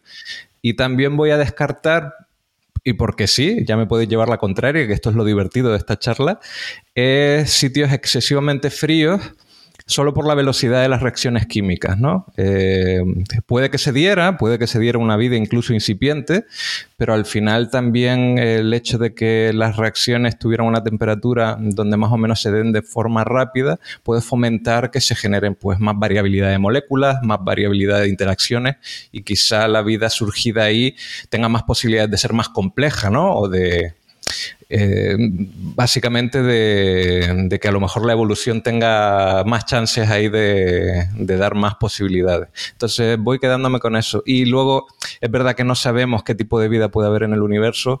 Como ha dicho Jorge, la única que conocemos es el ejemplo que tenemos aquí en Tierra. Voy a agarrarme a eso solo porque es lo único que sabemos. Entonces sí me inclino a algo acuático eh, si puede ser que no tenga acoplamiento de, de, acoplamiento de marea con el cuerpo para que también la temperatura del planeta se reparta, del planeta, en este caso he comprado una luna, así que voy a decir de la luna, se reparta bien por toda su superficie y se creen, eh, digamos, unas condiciones más uniformes en, en el sitio, pero no me puedo olvidar los extremófilos que acabamos de hablar, así que a lo mejor eso no hace falta, pero bueno, por por decir, un, estoy, vamos, de aquí saco una, una novela de ciencia ficción ya con, un mundo... Jorge, y Jorge te hace el prólogo. eh, estaba pensando, un problema que veo yo con, el tema de las lunas, por cierto, eh, lo de las lunas es interesante porque si empezamos a contar, pues probablemente tenemos muchas más lunas en nuestra galaxia de la que del número de planetas, con lo cual estamos, estaríamos incrementando ahí cierto factor, ¿no? La, eh, las posibilidades de que surjan, surjan vida en las lunas. El problema de las lunas asociados a planetas gigantes es que los planetas gigantes no solamente atraen eh, eh, quiero decir, son muy atractivos, no solamente atraen para, mm, para formarse ellos, ¿no? y, las lunas a su alrededor, sino que luego están atrayendo continuamente cometas y asteroides, como sucede en Júpiter, con lo cual tenemos una gran actividad de impacto, ¿no? Eh, Entonces, lejos de ser un escudo, es al contrario, Efectivamente, sí. Vale, perfecto. Muy bien. Eh, con lo cual, eso es un peligro. Y en el caso de Júpiter, también tenemos una gran actividad eh, magnética. Por ejemplo, NIO, es decir, que hay. Ah, que puede ser una ventaja o una desventaja, pero para la vida terrestre es una desventaja tener toda esa radiación tan cercana, aunque Io es el, el, objeto ¿no? más activo vulcanológicamente en, en el sistema sistema solar. Por el otro lado, al estar tan cerca, justamente porque está tan cerca, tiene tanto vulcanismo, pero por, por la otra parte está frito por radiación. Entonces entendemos que quizás ahí no se dan las condiciones adecuadas. En ese sentido, Titán parece un lugar un poco más, más tranquilo. Daniel, ¿qué, qué opinas? Bueno, eh, pues que estoy de acuerdo con todo lo que han dicho, por supuesto. Y, básicamente eso. No, yo sí, por decir algo brevemente, lo único Claro, ¿qué, estamos estudiando? ¿Un planeta que sea el más favorable para la vida en plan genérico o para la vida inteligente? Entonces ahí quizás varía un poquito. ¿no? En, si es para la vida inteligente. dividiendo la cuestión en varios pasos, porque primero es dónde, dónde hay más probabilidad de que surja, luego sería dónde hay más probabilidad de que evolucione. Eh, es decir, que eso casi como una, como la, la, mm, eh, en la ecuación de Drake, ¿no? Estos son eh, muchísimos melones. Claro. Y, otra cuestión es, evidentemente, una vez que ya ha surgido la, civilización tecnológica como la nuestra, pues cuáles son las condiciones, luego, una vez que ya uno está ahí, pues qué tipo de planetas favorecería más que esa civilización tecnológica se convierta en, en, en, en del salto al espacio, ¿no? Evidentemente ahí sí que entran en juego muchos condicionantes, unos cuantos al menos. Bueno, mi apuesta, por decir algo, ir a tiro hecho y no extenderme mucho, ya que vamos a ir poniendo mundos así, yo apostaría por una super tierra eh, con una atmósfera de hidrógeno y oxígeno. ¿Por qué super tierras? Pues porque son de los planetas más comunes de la galaxia. Eh, al ser más grandes tienen también una actividad interna mayor, que eso puede ser malo o bueno, pero por lo menos sabemos que retienen el calor durante mucho más tiempo.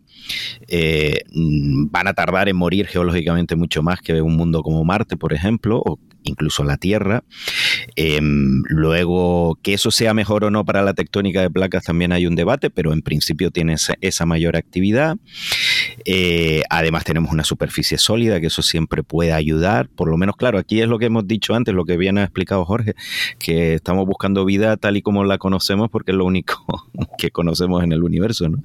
Pero por eso vamos, yo tiro ahí, ¿no? Hacia ese, hacia ese terracentrismo y lo de la atmósfera de hidrógeno, porque se ha comprobado en los modelos que una atmósfera de hidrógeno densa eh, permite extender la zona de aguabilidad hasta, hasta por dentro y hasta sobre todo al exterior de la zona habitable clásica, ¿no? Aquí una vez más estoy usando también pues un criterio terracéntrico que es el agua como elemento fundamental para la vida, que a lo mejor puede ser, vete a saber, pues el metano o el amoníaco, aunque es verdad que el agua la molécula de agua tiene una serie de ventajas, pero oye, vete a saber, ¿no? Entonces yo me quedaría eso, con una super tierra, con la super, como mundo ideal, ¿no? Eh, super tierra, atmósfera densa, además que la supertierra al tener más gravedad va a retener la atmósfera durante más tiempo, tiene más probabilidad de que tenga un campo magnético también para que proteja esa atmósfera, etcétera. Y ese es mi mundo ideal, esa es mi apuesta. Eso a lo mejor eh, después para salir mm, va a ser un poco más complicado, pero, pero bueno, para que estén allí pululando bien, ¿no? Pero es más entretenido. es más entretenido para salir, digo. un cohete de 10 etapas. Eh, Daniel, tienes el micrófono un poquito alto, se, te está saturando un poquitín. A ver si lo. Vale. Es que justamente es el comentario que iba a hacer, porque mm, Daniel, tienes una columna en la revista Tribuna, yo le sigo llamando Tribuna, pero es la revista Astronomía que se llama Delta V. Y para salir de la Tierra ya hay que tener un Delta V importante, hay que acelerar a esos 11.000 kilómetros por hora. En una super tierra la cosa se complica bastante. Entonces, eh, claro, eh, yo estaba pensando que quizás para el surgimiento existan otras posibilidades, incluso como comentaban las lunas, el surgimiento de, la vida. Eh, pero para que una civilización tecnológica florezca, se haga preguntas acerca de que hay otros sitios por ahí, pues debe tener una, una atmósfera no excesivamente densa eh, en, Titán, por ejemplo, yo no, sé si podrán enviar muy bien las estrellas por allí. y, uh, en fin, si está todo nublado puede ser un, la, motivación, ¿no? Se les, se les puede ir. Eh, pero sobre todo eso, que una luego, si es por sistema, ya, pues si lo que queremos es sistema, un planeta que favorezca la civilización interplanetaria. Eh, por eso decía que depende del planteamiento. Pues mi apuesta entonces la cambio sobre la marcha y ah. voy a poner un planeta rocoso de, de, masa terrestre un poquito menor, no mucho menor, para que no nos sea un Marte, en un sistema compacto, en un sistema planetario compacto como esos que ha descubierto Kepler y el telescopio espacial Kepler, me refiero. Como que son, eh, o TRAPPIST, por ejemplo, ¿no? que son sistemas muy compactos que viajar entre esos planetas no es tan fácil como parece, aunque la distancia física sea menor, porque la delta V efectivamente, eh, debido a cómo está el sistema, pues no es tan ventajoso como pudiera parecer, pero es más ventajoso que la Tierra. Entonces es un sistema compacto, además con lunas, aunque la estabilidad de las lunas en un sistema compacto es otro tema, y yo creo que eso sería lo ideal. Claro, porque no estamos olvidando que aquí estamos hablando de fomentar una civilización galáctica. Tener vecinos habitables obviamente es un plus, que aquí lo tenemos un poco más difícil. bueno, pero durante la historia no lo hemos, no, nos lo hemos imaginado. Eh, pensamos que Marte estaba repleto de, personajillos, ¿no? De marcianos. Y resulta que cuando enviamos sondas por allí con, estaciones meteorológicas, pues no, no hay nadie. Eh, eh, bueno, hay, hay muchos memes respecto, pero lo cierto es que no, hay nadie, ¿no? vale, eh, bueno, es que creo que en ese sentido, desde el punto de vista energético, algo similar a Ceres, eh, desde luego es una ventaja muy grande. Lo que pasa es que Ceres no tiene agua líquida, eh, no tiene atmósfera, allí pues nada de nada. Entonces, yo tenía por aquí una, una pregunta, que si tuviésemos que elegir eh, y además también es un poco planetocéntrico. Pero si tuviésemos que elegir entre Venus, la Tierra o Marte para que surja una civilización multiplanetaria, es decir, que aparezca la vida, se desarrolle en ella, está claro, está claro que en el único sitio donde vemos que ha surgido, se ha desarrollado una civilización en la Tierra. Pero eh, imaginemos que las condiciones eh, climáticas en Venus hubiese sido un poco más favorable y imaginemos que Marte, por, mm, quizás con, un núcleo eh, más, más potente, hubiese tenido, no hubiese perdido su atmósfera tan, tan pronto y la vida se hubiese podido mantener, si alguna vez surgió por allí, se hubiese mantenido.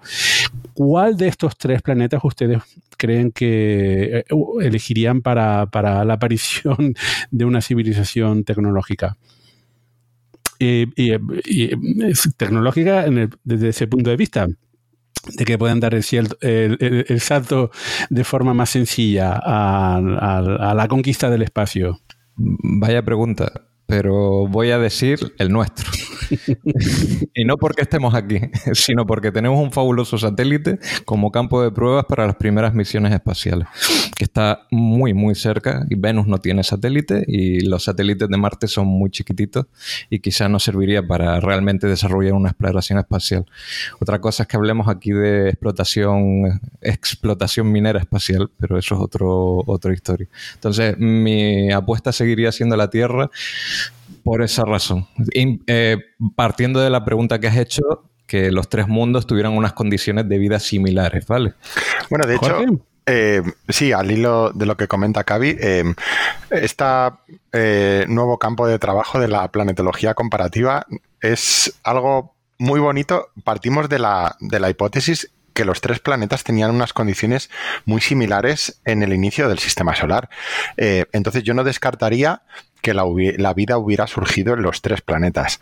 Em, ¿qué, quiero decir con esto? Que en realidad, por ejemplo, cuando buscamos vida en Marte, em, puede sonar eh, un poco mentira, pero a los astrobiólogos no nos importa tanto si descubrimos vida o no. Lo único que queremos es responder a la pregunta, em, a la pregunta de si Marte tuvo o no tuvo vida en el pasado. ¿Por qué? Porque si la respuesta es positiva, pues es la leche. Pero si es que si la respuesta es negativa y Marte nunca tuvo vida, eh, sería un descubrimiento formidable que la gente no valora porque eh, no, se abrirían muchísimas preguntas. ¿Por qué ha surgido la vida en la Tierra y en Marte no cuando las condiciones eran tan similares? ¿Cuáles son los ingredientes que tiene la Tierra de los que adolece Marte para que Marte no tenga vida? ¿Cómo es posible que la Tierra y Marte, después de haber intercambiado tantísimo material durante toda su vida, no se hayan contaminado biológicamente el uno al otro? Entonces, yo lo enfocaría más en ese sentido Y luego en cuanto a en cuanto a una de una civilización más, más avanzada, desarrollada, yo estoy completamente de acuerdo con Cavi en que en tener, en tener la luna no, no solo como, como laboratorio natural para, para eh, potenciar tu exploración espacial como civilización, pero además como eh, si no tuviéramos a la Luna para mantener nuestro, nuestro eje de rotación inclinado, para, para que tuviéramos eh, nuestras estaciones, para que nos mantuviera en unas condiciones de habitabilidad, entre comillas, más benévolas.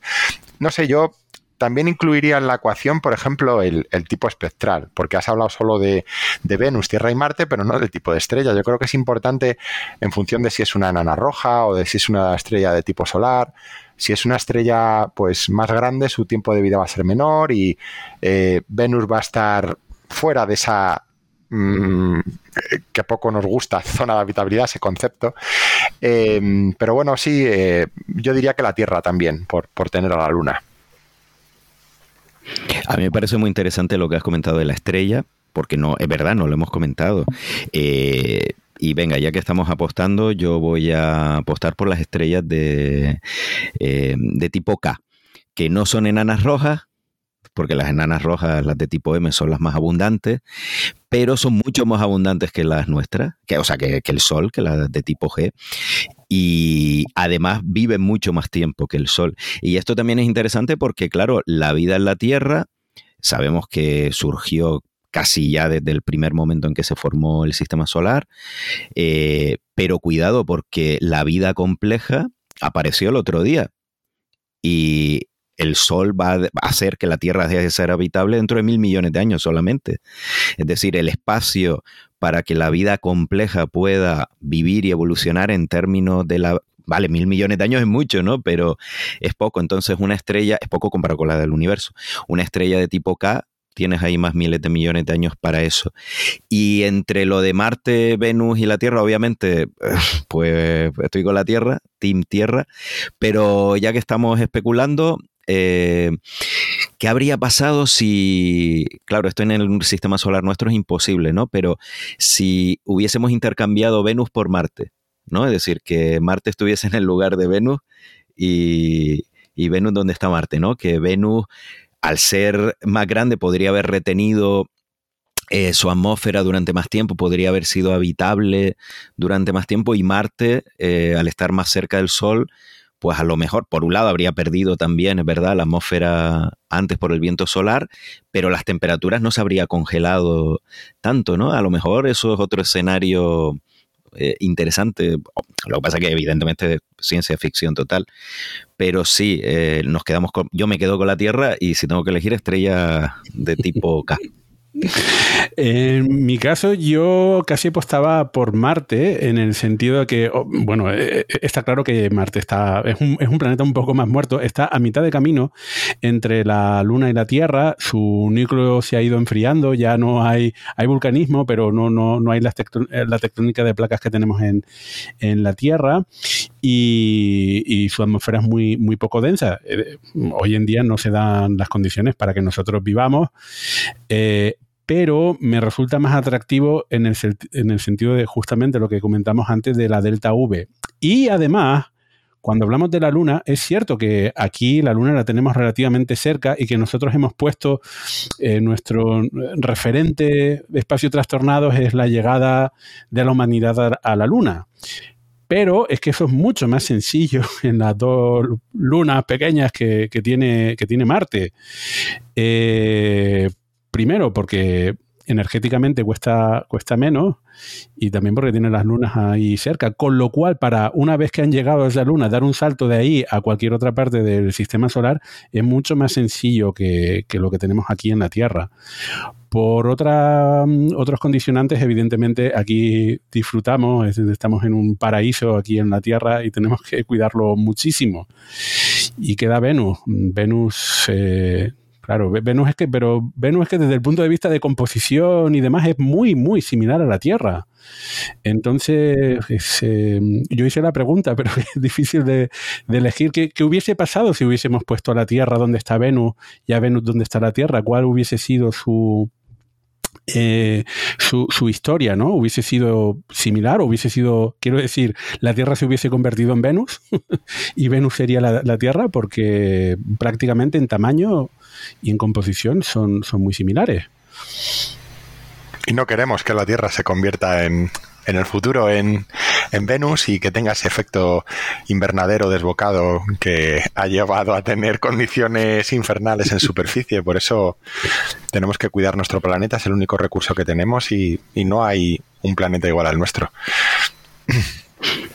Aquí una pregunta, eh, aprovechando que está Jorge, eh, hablando de civilizaciones inteligentes y desarrolladas, eh, claro, efectivamente la elección de Marte desde el punto de vista de la delta V eh, es una ventaja, ¿no? Porque es un planeta que, tiene una gravedad menor, es más pequeño, etcétera.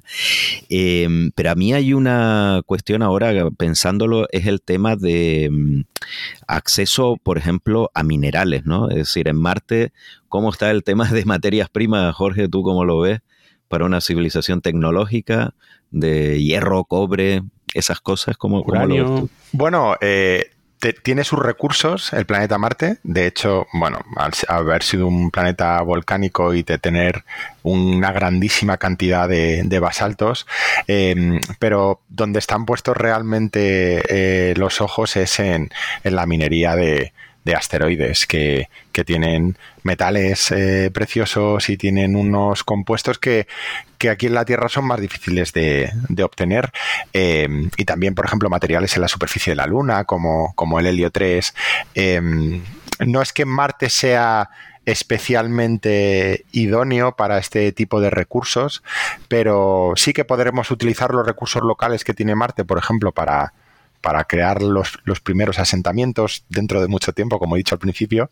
Eh, vamos a poder utilizar su oxígeno, vamos a poder, creo, eh, fabricar metano con esta reacción de Sabatier para, para luego utilizarlo de combustible de vuelta a la Tierra, poder generar agua, hidrógeno, pero en cuanto a materiales yo me decanto más bien por la, por la minería espacial eh, de asteroides y, y creo que, que, el futuro está ahí, sobre todo del sector privado. Y no solo creo que sea un beneficio económico, sino que además creo que, que estamos obligados a hacerlo porque según las leyes de la termodinámica, eh, ningún recurso de la Tierra es limpio al 100%, no hay energías verdes al 100% y todo genera residuos. Eh, es por esto que nuestra única salvación como especie es nutrirnos de los recursos que tenemos en el espacio para dejar de maltratar a la Tierra. Eh, es mi opinión personal, pero bueno, puedo estar equivocado. La comparto completamente. En mi caso, eh, totalmente, totalmente sí, sí. de acuerdo. Y, y además que un planeta como Marte, eh, pequeño, permitiría, haría más fácil trasladar esa industria eh, exterior a que es lo que quieren gente pues desde las colonias de O'Neill, ¿no? Desde los años 70, eh, trasladar toda la industria contaminante a la órbita o al espacio y aprovechar los recursos del espacio. O sea, eso eh, sería más fácil si tuviésemos un planeta más pequeño, ya que estamos especulando ¿no? con el planeta ideal para una civilización tecnológica. Pues mira, no, que digo que al principio nos decantábamos por la Tierra, pero Víctor ha, ha, metido votos ahí en Marte. No, está bien, está muy bien. Claro que son cosas, por claro. un lado, el acceso al espacio necesitas un planeta pequeño que te facilite poder salir del mismo, ¿no? Y con una atmósfera no muy densa, efectivamente. Pero claro, luego para mantener la vida a largo plazo, pues necesitas un calor interno, una actividad interna, que el planeta no de, después de dos mil millones de años no se te quede como una piedra fría. Pues claro, eso son requisitos contradictorios, creo yo. Es complicado. Bueno, Jorge, pues eh, no te queremos retener mucho más y Así que eh, nos tienes que hacer una recomendación. Sabes que aquí en el programa, al final, eh, antes de despedirnos, siempre solemos recomendar eh, algún libro, alguna serie de televisión, algún contenido que hayamos visto por ahí y que nos ha parecido interesante. ¿Qué nos recomiendas tú? Bueno, pues voy a ser bastante facilón porque de películas voy a recomendar The Martian, que me parece una pasada en todos los sentidos. Ya era hora de que Hollywood por fin empezara a, nutrirse de la experiencia de los investigadores de NASA para, elaborar sus, sus películas.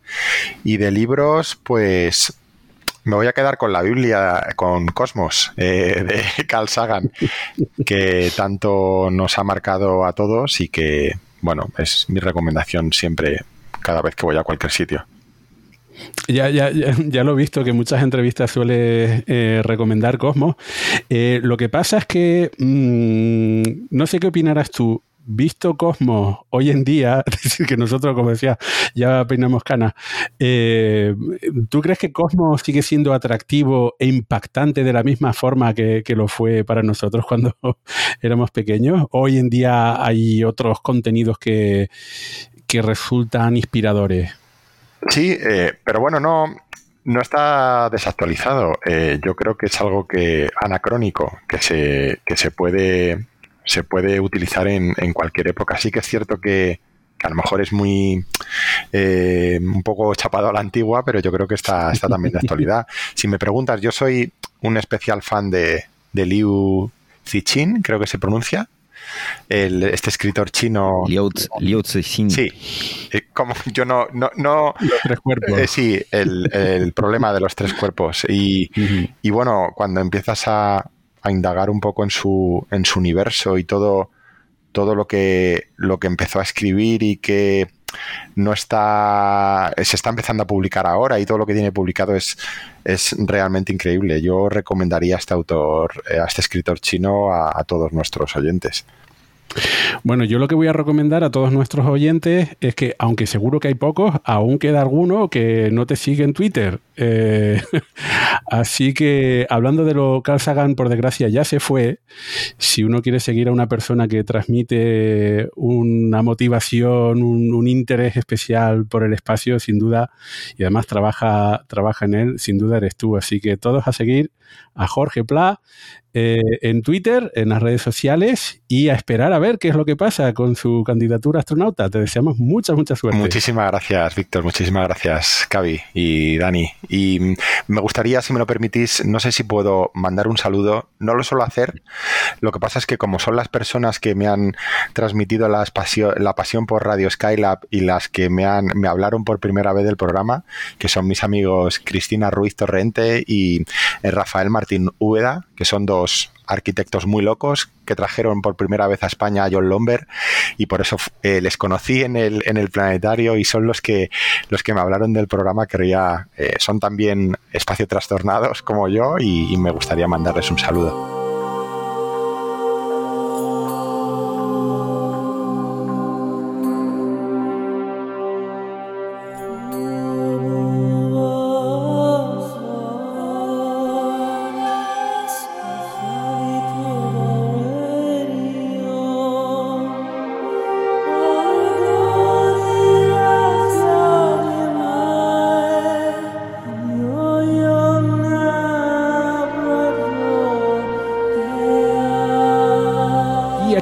Llegamos a los eh, instantes finales del programa número 100 de Radio Skylab. Y ah, antes de cerrar eh, definitivamente el programa, dado que hace pocos días fue nuestro sexto aniversario y este es el programa 100, que es un número redondo, eh, quería, hacer un, quería preguntarles a nuestros radionautas qué les ha parecido esta travesía por el espacio de casi nada seis años ya. Eh, Cavi, Dani, ¿se imaginaban que íbamos a estar aquí seis años después? Porque cuando empezamos esto, que por cierto hay un programa por ahí cero que a mí me da un poco de vergüenza escucharlo, eh, pero, en fin, que... El, programa cero, ese también se puede publicar. Si hemos publicado el 100, podríamos publicar no, no, no, mejor ese... no, por favor, ese... sí es mítico. De hecho, tiene el número cero porque nos daba un poco de vergüenza. No, no, no, esto no puede ser el, el programa 1. Y la verdad es que fue un experimento de laboratorio. Ya para el primer programa eh, tomamos nota de las cosas que a nosotros nos discuten gustaron del programa cero y ya fuimos adoptando un formato mucho más eh, cercano al que ahora tenemos, ¿no? Eh, bueno, eso, seis años, casi nada.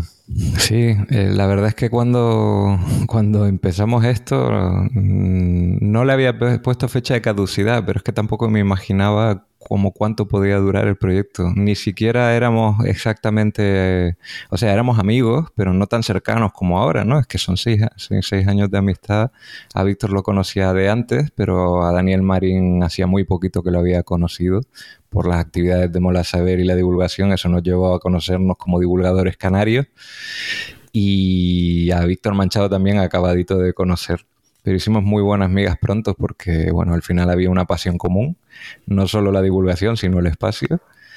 Y qué queréis que os diga, no sé, me ha compensado, me ha compensado y me compensa completamente.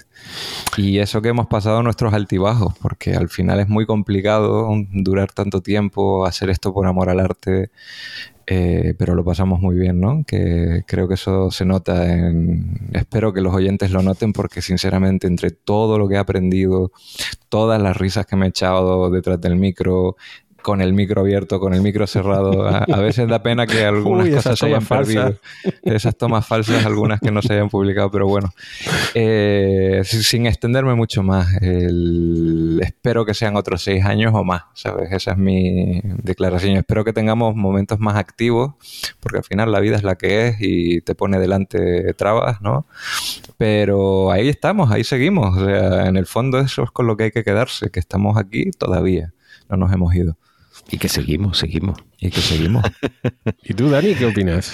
¿Cómo ves estos seis años? Mm, lo que dice Gaby, eh, yo no tenía ninguna expectativa eh, ni mala ni buena cuando empezamos. O sea, sí tenía expectativas buenas en el sentido que pensaba que íbamos a hacer algo interesante y que nos lo íbamos a pasar bien por lo menos. Pero la verdad es que, bueno, nos desbordó todo, ¿no? La acogida fue impresionante, la acogida del público y luego encima pues no, nos lo pasábamos muy bien. Ahora también, pero me refiero que al principio quizás no esperábamos que fuera tan divertido. Y, bueno, en estos seis años, la verdad es que han cambiado muchísimas cosas porque tres de nosotros no teníamos niños, ahora tenemos. y eso ya es un cambio importante. Y fíjate, ahora estaba pensando, seis años, claro, seis años y de esos seis, pues dos de pandemia, ¿no? Que hemos estado ahí, eh, que nos ha afectado como a todo el mundo, evidentemente eh, podemos decir que no de forma grave, afortunadamente, pero nos ha afectado, ha afectado la pandemia mucho, más que nada, entre otras cosas, porque no hemos podido grabar presencialmente, que eso pues tiene su ventaja. Y bueno, me quedo con lo positivo de, de haber hecho este programa con otras tres personas pues en este caso tres personas que considero amigos, que me parecen maravillosos a nivel personal, a nivel de divulgación y ha sido un honor, que, no puedo decir nada más, que me lo he pasado muy bien, que ha sido un honor y que espero que estemos grabando pues 6, 20 años más, lo que sea, ¿no? Lo que, lo que podamos y, sin pandemia. Desde el centro de mayores. Ni desastres naturales varios. El programa 550 de Radio Skylab. ni guerra, ni nada. Paz en el mundo. Eh, a ver, um, ¿Y tú qué, Víctor? Ah, bueno, yo. uy, vaya seis años. la verdad es que, bueno, como a veces comento estas cosas con, conocidos, em, yo no esperaba estar por aquí, pero tampoco esperaba no estarlo. Quiero decir, no, no, no tenía expectativa. Lo que sí sabía era que cuando iniciamos el proyecto, que queríamos que hacer una cosa que a, todos nos convenciera, nos ilusionara. Y recuerdo la historia de, de origen de Radio Skylab, que es que mm, nosotros quedábamos en un bar, nos tomábamos ahí unas tapitas y tal, unas cervecitas, bueno, los que toman cerveza, yo no, eh, y nos lo pasamos tan bien hablando entre nosotros, se nos hacían las tantas de la noche hablando nosotros de cosas interesantes, que surgió la famosa frase, hostia, pues si grabásemos esto en un podcast, a lo mejor quedaba bien y todo. Pues seis años después, creo que esa frase sigue siendo cierta. Em, creo que, en fin, las cosas que tratábamos eran interesantes no solamente para nosotros cuatro, sino quizás también para alguno que otro más y, alguna que otra más. Y efectivamente parece, parece que fue así. Desde ese punto de vista estoy muy contento con la acogida del, programa. Eh, y también tengo que decir que no la he asumido del todo. Hay otras personas que son que mueven más las cosas que hacen por ahí. Yo trato de mantenerme en un estado un poco de, tratar de ser objetivo, ¿no? De que no se te suban las cosas a la cabeza. Eh, alguna tontería, por ejemplo. casi todos mis compañeros retuitean cuando sacamos programa nuevo. Yo a veces ni eso. y, no, es que no, esté involucrado en esto, estoy involucrado muchísimo. Le dedico muchas horas. Pero no, no no, mm, no, no, he terminado de asumir eh, la buena acogida que ha tenido el programa y lo necesario que se ha vuelto para algunos de nuestros oyentes que estemos ahí. Em, eh, y no sé si eso, eso no creo que cambie, creo que es una cosa mía. De lo que, lo que sí sigue siendo cierto desde el comienzo es lo bien que me lo paso haciéndolo Mm, con, con, con, sus historias, porque me lo paso bien, pero también reconozco que a mí particularmente durante mucho tiempo eh, mm, no, era la presión externa de tienes que hacerlo bien, sino la presión interna de quiero hacerlo bien y quiero hacerlo mejor. Eh, es, es, esa presión propia hacía que estuviese muy, muy estresado durante mucho tiempo a la hora de, grabar los programas, aunque no se note. Eh, hoy en día creo que ya lo llevo mejor, pero porque se aprende mucho, se tiene más tablas, se tiene más experiencia y quizás los fallos pues eh, a lo mejor uno es más flexible con uno mismo y deja cometer fallos. Eh, es cierto que recibimos algunos, algunas críticas, pero eso me pasó, nos pasó desde el comienzo, que es cierto que no todo es... Eh, no, no, todo lo que hacemos es bueno y está bien, etcétera. Sabemos que cometemos de vez en cuando algún pequeño fallo, o alguno grande también. Pero lo curioso para mí al comienzo fue que eh, nosotros éramos mucho más críticos con lo que estábamos haciendo que las críticas que recibimos y recibíamos al comienzo. así que, en fin, eh, la, pregunta que les lanzo ahora, eh, teniendo en cuenta que nosotros veníamos desde otras especialidades de la divulgación, es cómo ¿Cómo comparan la, en el caso de, de Cavi, que ya lleva publicado un buen número de libros que no tenías publicado cuando empezaste? ¿Cómo comparas esa, el impacto de la publicación o de, o de la divulgación que haces en otros medios con el impacto de Radio Skylab? ¿Ves diferencias y similitudes? Por ejemplo, en, tu caso tienes los libros y tienes Mola Saber, eh, las tiras en, Instagram, en Twitter, en redes sociales. ¿Qué diferencia ves con Radio Skylab? Cuando pienso en el trabajo que hago en divulgación, tanto si es en las ocasiones especiales en las que puedo dar charlas, que también es algo que no hago muy a menudo, pero que cuando lo hago pues es un formato más, ¿no? El podcast, los libros, la cuenta, eh, colaboraciones o incluso ya se, alguno se acordará que han dado metido también en la creación de una asociación para unar divulgadores de toda España, ¿no? Todo ese trabajo pues me hace pensar siempre en el impacto que tengo, ¿no? Porque a veces mm, es un trabajo que cuya recompensa es personal, no es algunas cosas sí están pagadas, obviamente, y otras no. Y, y esa es una pregunta que me obsesiona bastante, el valor o el impacto que causamos en la sociedad. Porque al final hacemos esto además de para dar un entretenimiento o de para dar un contenido que queremos que sea de calidad, aunque hemos tenido nuestros altibajos. Cuando una serie es, larga, tiene temporadas buenas y temporadas no tan buenas. Bueno, esperemos que pronto venga una temporada buena otra vez después de, estos altibajos que hemos atravesado. A mí mm, eh, también he aprendido a ser menos crítico con estas cosas cuando sé que hay razones superiores que están por encima de mi control, ¿vale? Entonces, resumiendo. Eh, la, pregunta... la, pregunta para mí es, eh, al menos la que te planteaba originalmente, es um, ¿qué diferencias o similitudes ves con el resto de formatos de divulgación que utilizas? Es justo lo que iba a decir ahora. El podcast es un formato único. Quiero decir, cada formato es único, pero el tipo de interacción que se tiene con el oyente cuando hablamos, que puede parecer unidireccional porque nosotros hablamos y al otro lado nos escucháis, pero nosotros nos escuchamos no directamente, salvo cuando nos llega la retroalimentación y os leemos, os, vemos a lo mejor si alguien ha mandado un audio o, si nos escribís.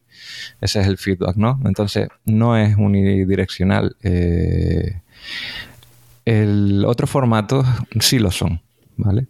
Este no lo es. Es la mayor diferencia que encuentro. Sé que puedes buscar en cada formato que no lo sea. Pero al mismo tiempo, y esto ya va con nuestras personalidades, aunque este formato no es unidireccional, nos permite tomar suficiente distancia, porque algunos son muy invasivos o te, implican demasiado de ti mismo, ¿no? Eh, yo, por ejemplo, pienso en el formato de vídeo y ya te enseñas un poco más de, tu persona, por lo menos. Y eso hay que tenerlo en cuenta porque también hay que gestionar eh, la información que lanzas como individuo si se te ve en la cámara. De hecho, ahora se, en estos seis años el podcast ha cambiado y muchos podcasts ahora son en directo o en vídeo o ya incluso hay gente que no concibe un podcast si no se ven a los oyentes, a los participantes hablar en vídeo y tal. Eh, no nos hemos pasado a ese formato un poco por cómo nos gusta grabar y un poco por cómo somos. Pero eso no es, no es mm, eh, una razón para decir que en realidad yo me siento muy conectado con los oyentes. Me importa que les gusten los programas, me importa saber que causamos un impacto positivo porque han aprendido algo nuevo, porque les hemos enseñado otro enfoque o una manera distinta de contar lo mismo y de repente, pues, eh, algo que no se entendía se ha comprendido mejor, o simplemente te ha hecho gracia algo que ya entendías y has entrado en el lore de es que me estoy riendo con esta broma que es un poco humor egoísta, porque solo lo entendemos aquí dentro de Radio Skylab, pero que bien lo pasamos, ¿no? Entonces, eh, otro formato, el formato escrito o el formato ilustrado, que es el que yo uso, tiene menos de eso, ¿no? Mm, mola saber, ya sabéis que mi estrategia es mm, llegar a todos los públicos con contenido muy liviano y al final el feedback que recibes de eso es muy liviano también.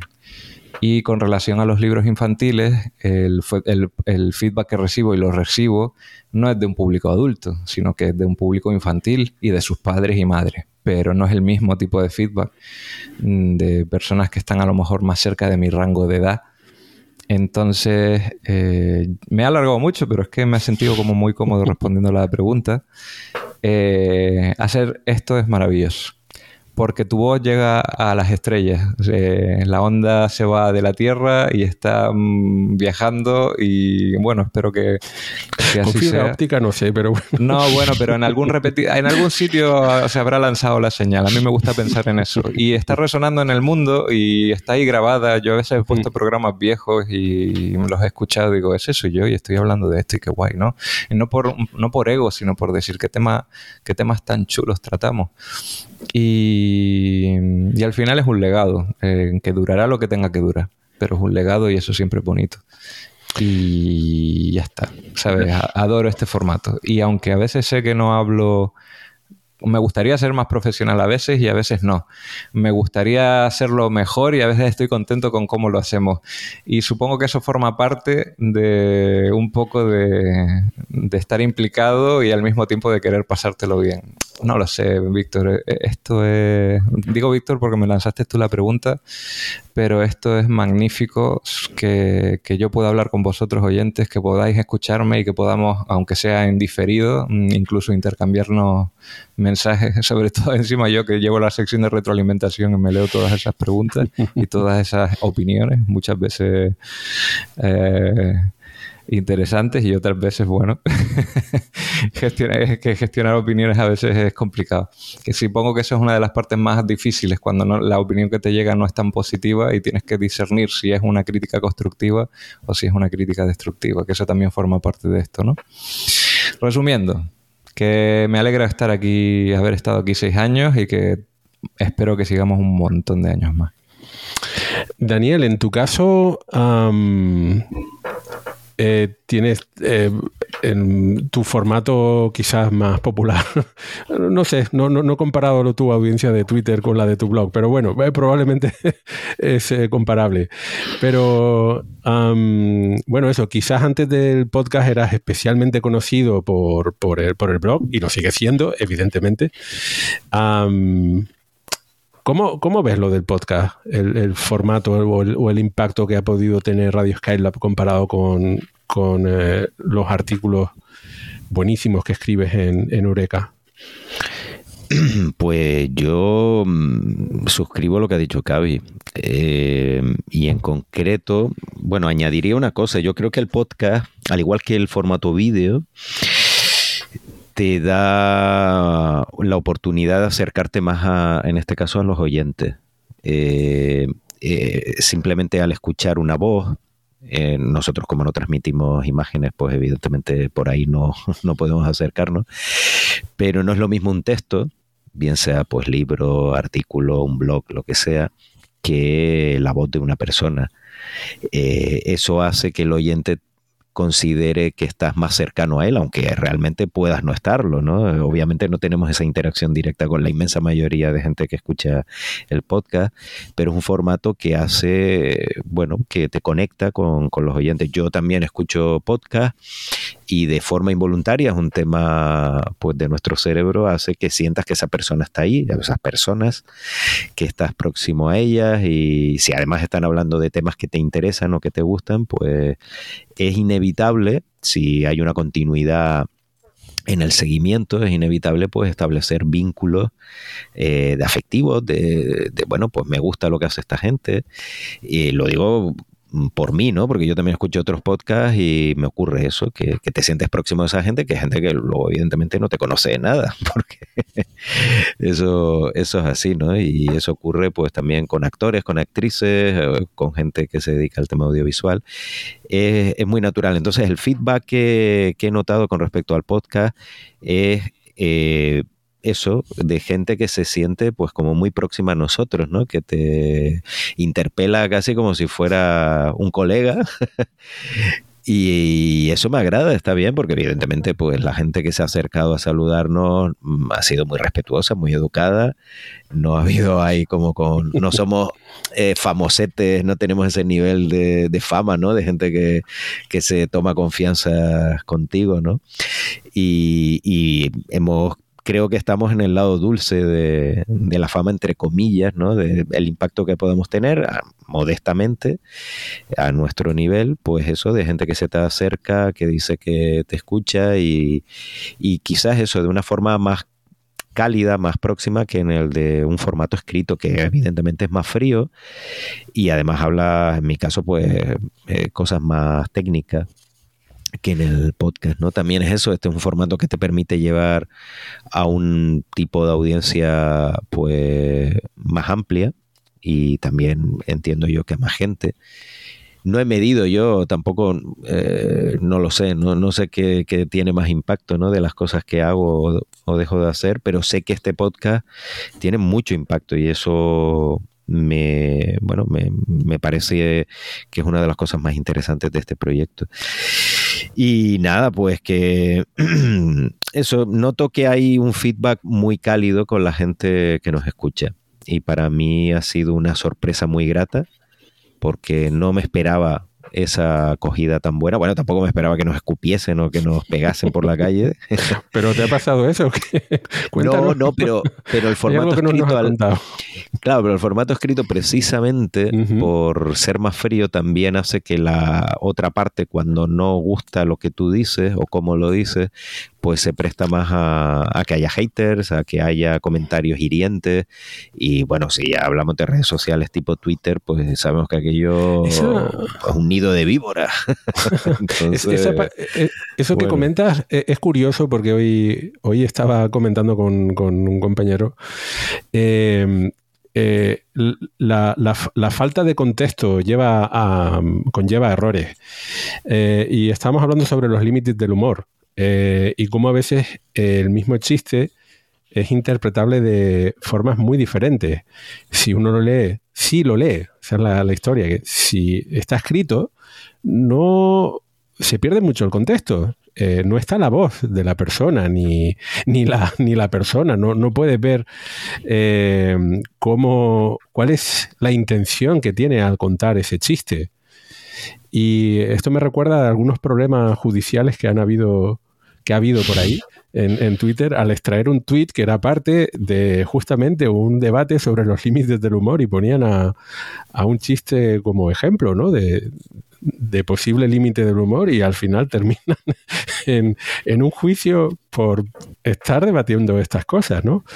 Entonces, a mí me parece, sí, que, que, lo que comentas de cómo quizás el, texto da pie a, interpretaciones un poco más extremas en el sentido de que no estás tú contándolo, no, no, lo, no lo lees, con lo cual es más difícil eh, adivinar la intención que tiene a la hora de, contar estas cosas. Pero bueno, mm, no, no, no, quiero extenderme mucho en esta cuestión, porque incluso cuando uno eh, está expresando historias en, vivo y en directo, muchas veces se malinterpretan, a veces también incluso con mala intención. Así que, en fin, es una cosa complicada.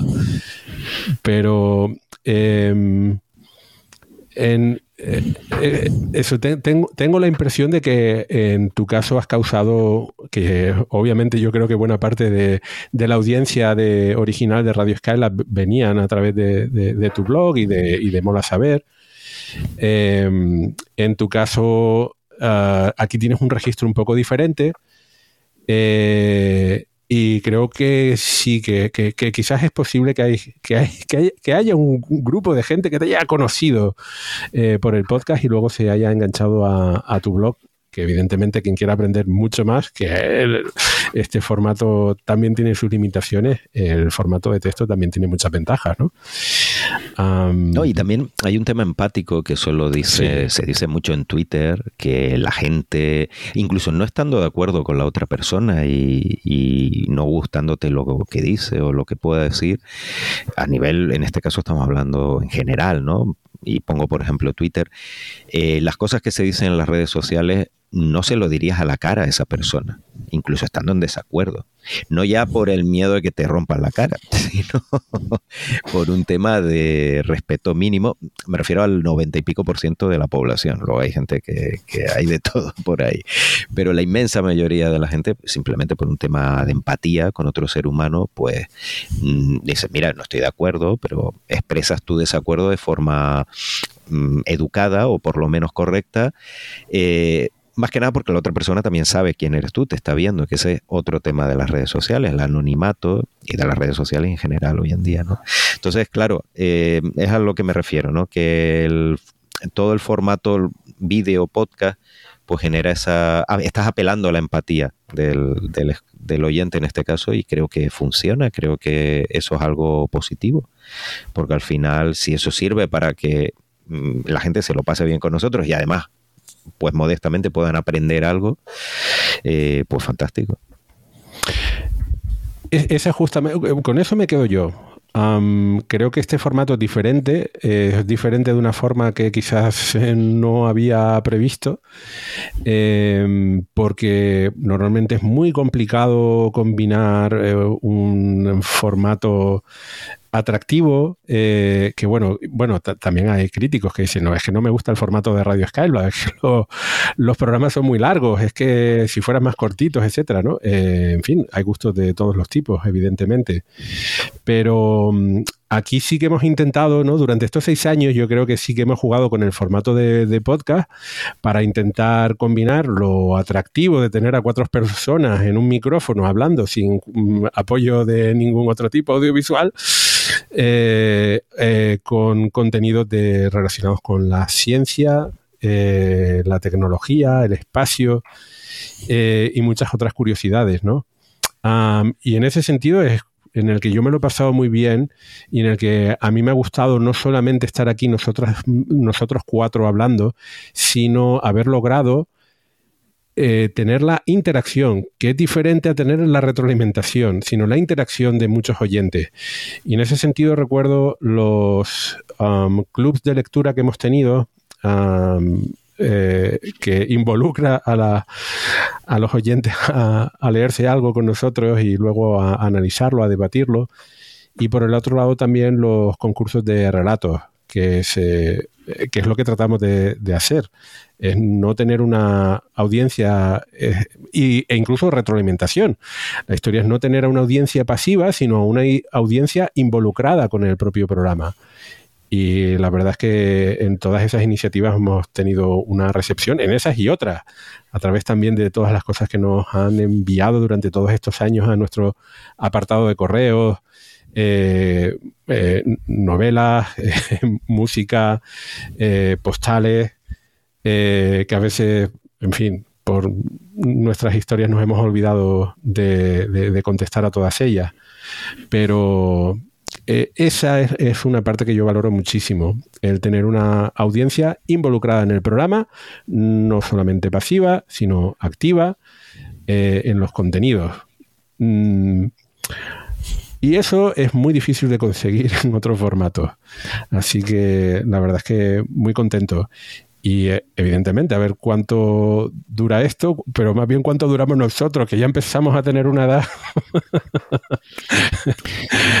que, madre mía, eh, lo que, la, la, broma que te hacía antes, Cavi, que a lo mejor no se escuchó muy bien, a ver quién nos ve a nosotros desde un geriátrico aquí un centro de mayores grabando el programa 1538, ¿no?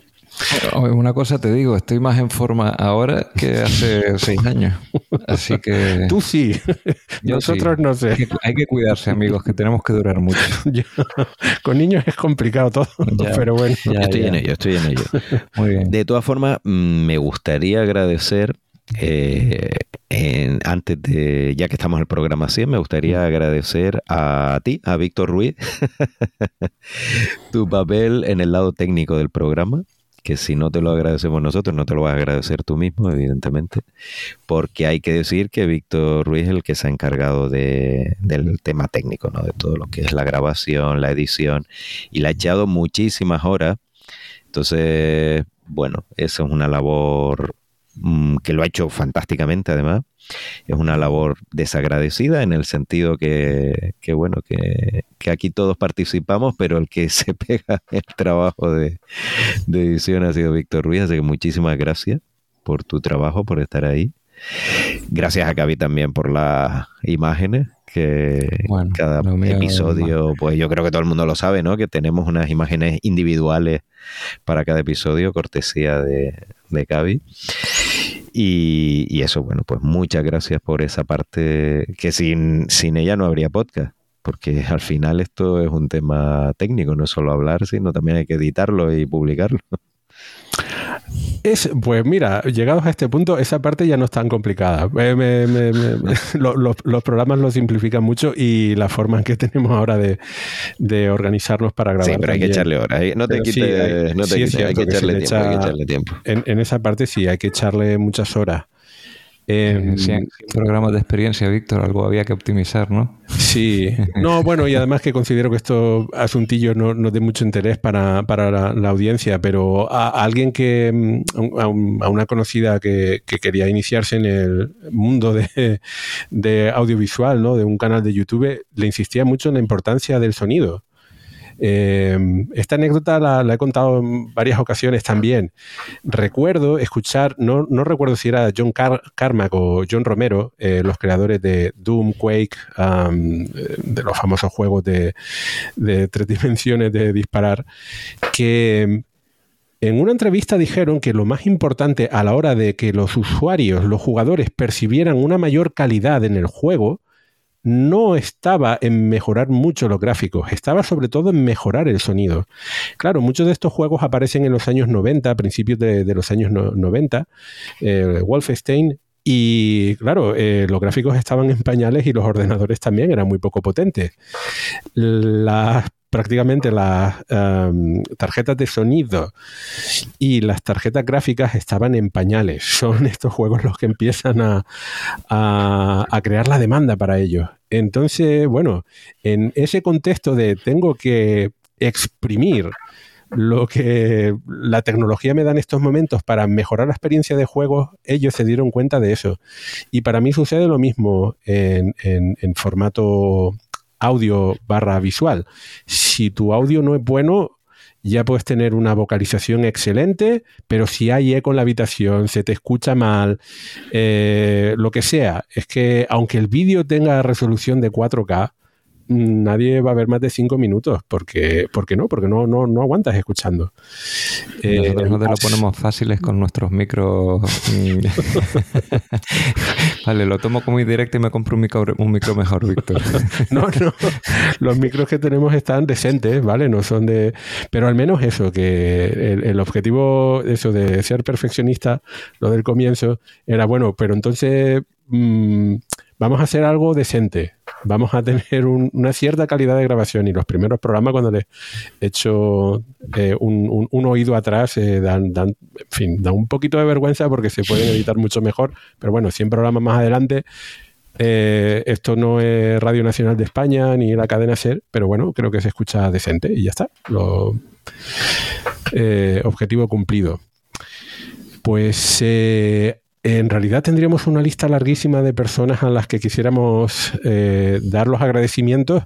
Si esto fuera un DVD o un Blu-ray, eh, estaríamos, sí, efectivamente. O tuviéramos Patreon. Eh, estaríamos 30 minutos con los títulos postcréditos. bueno, con los créditos, con los títulos de créditos. Ah, porque son tantas y tantas las personas que eh, nos han hecho llegar su apoyo, ese club de fans, esas quedadas estelares, eh, todos los amigos que han participado en, el, programa, nuestras familias que nos han dado eh, su apoyo incondicional, sin los cuales tampoco se puede grabar este programa etcétera, etcétera, etcétera. Así que, en resumen, muchísimas gracias a todos los que forman parte de esta gran comunidad que es Radio Skylab. Eh, eh, muchas gracias por estar ahí, a muchos de ellos desde el programa cero. Eh, y muchas gracias también a todos aquellos que nos han descubierto muchos años después y han ido hacia atrás escuchándonos hasta el programa cero, que también tiene mucho mérito. Como hemos dicho muchas veces, nuestra intención es continuar eh, aquí debatiendo acerca de las nuevas cosas que suceden eh, y también debatiendo las nuevas cosas que pueden suceder, que este mundo va muy rápido. Y anda que sí, en cuanto publiquemos esto nos ponemos a, trabajar ya en el programa siguiente, que hay mucha tarea que cortar en actualidad espacio trastornada. Y con esto, y un recuerdo a Víctor Mechado que hoy no pudo estar con nosotros, nos despedimos. Hasta el próximo programa. Hasta luego.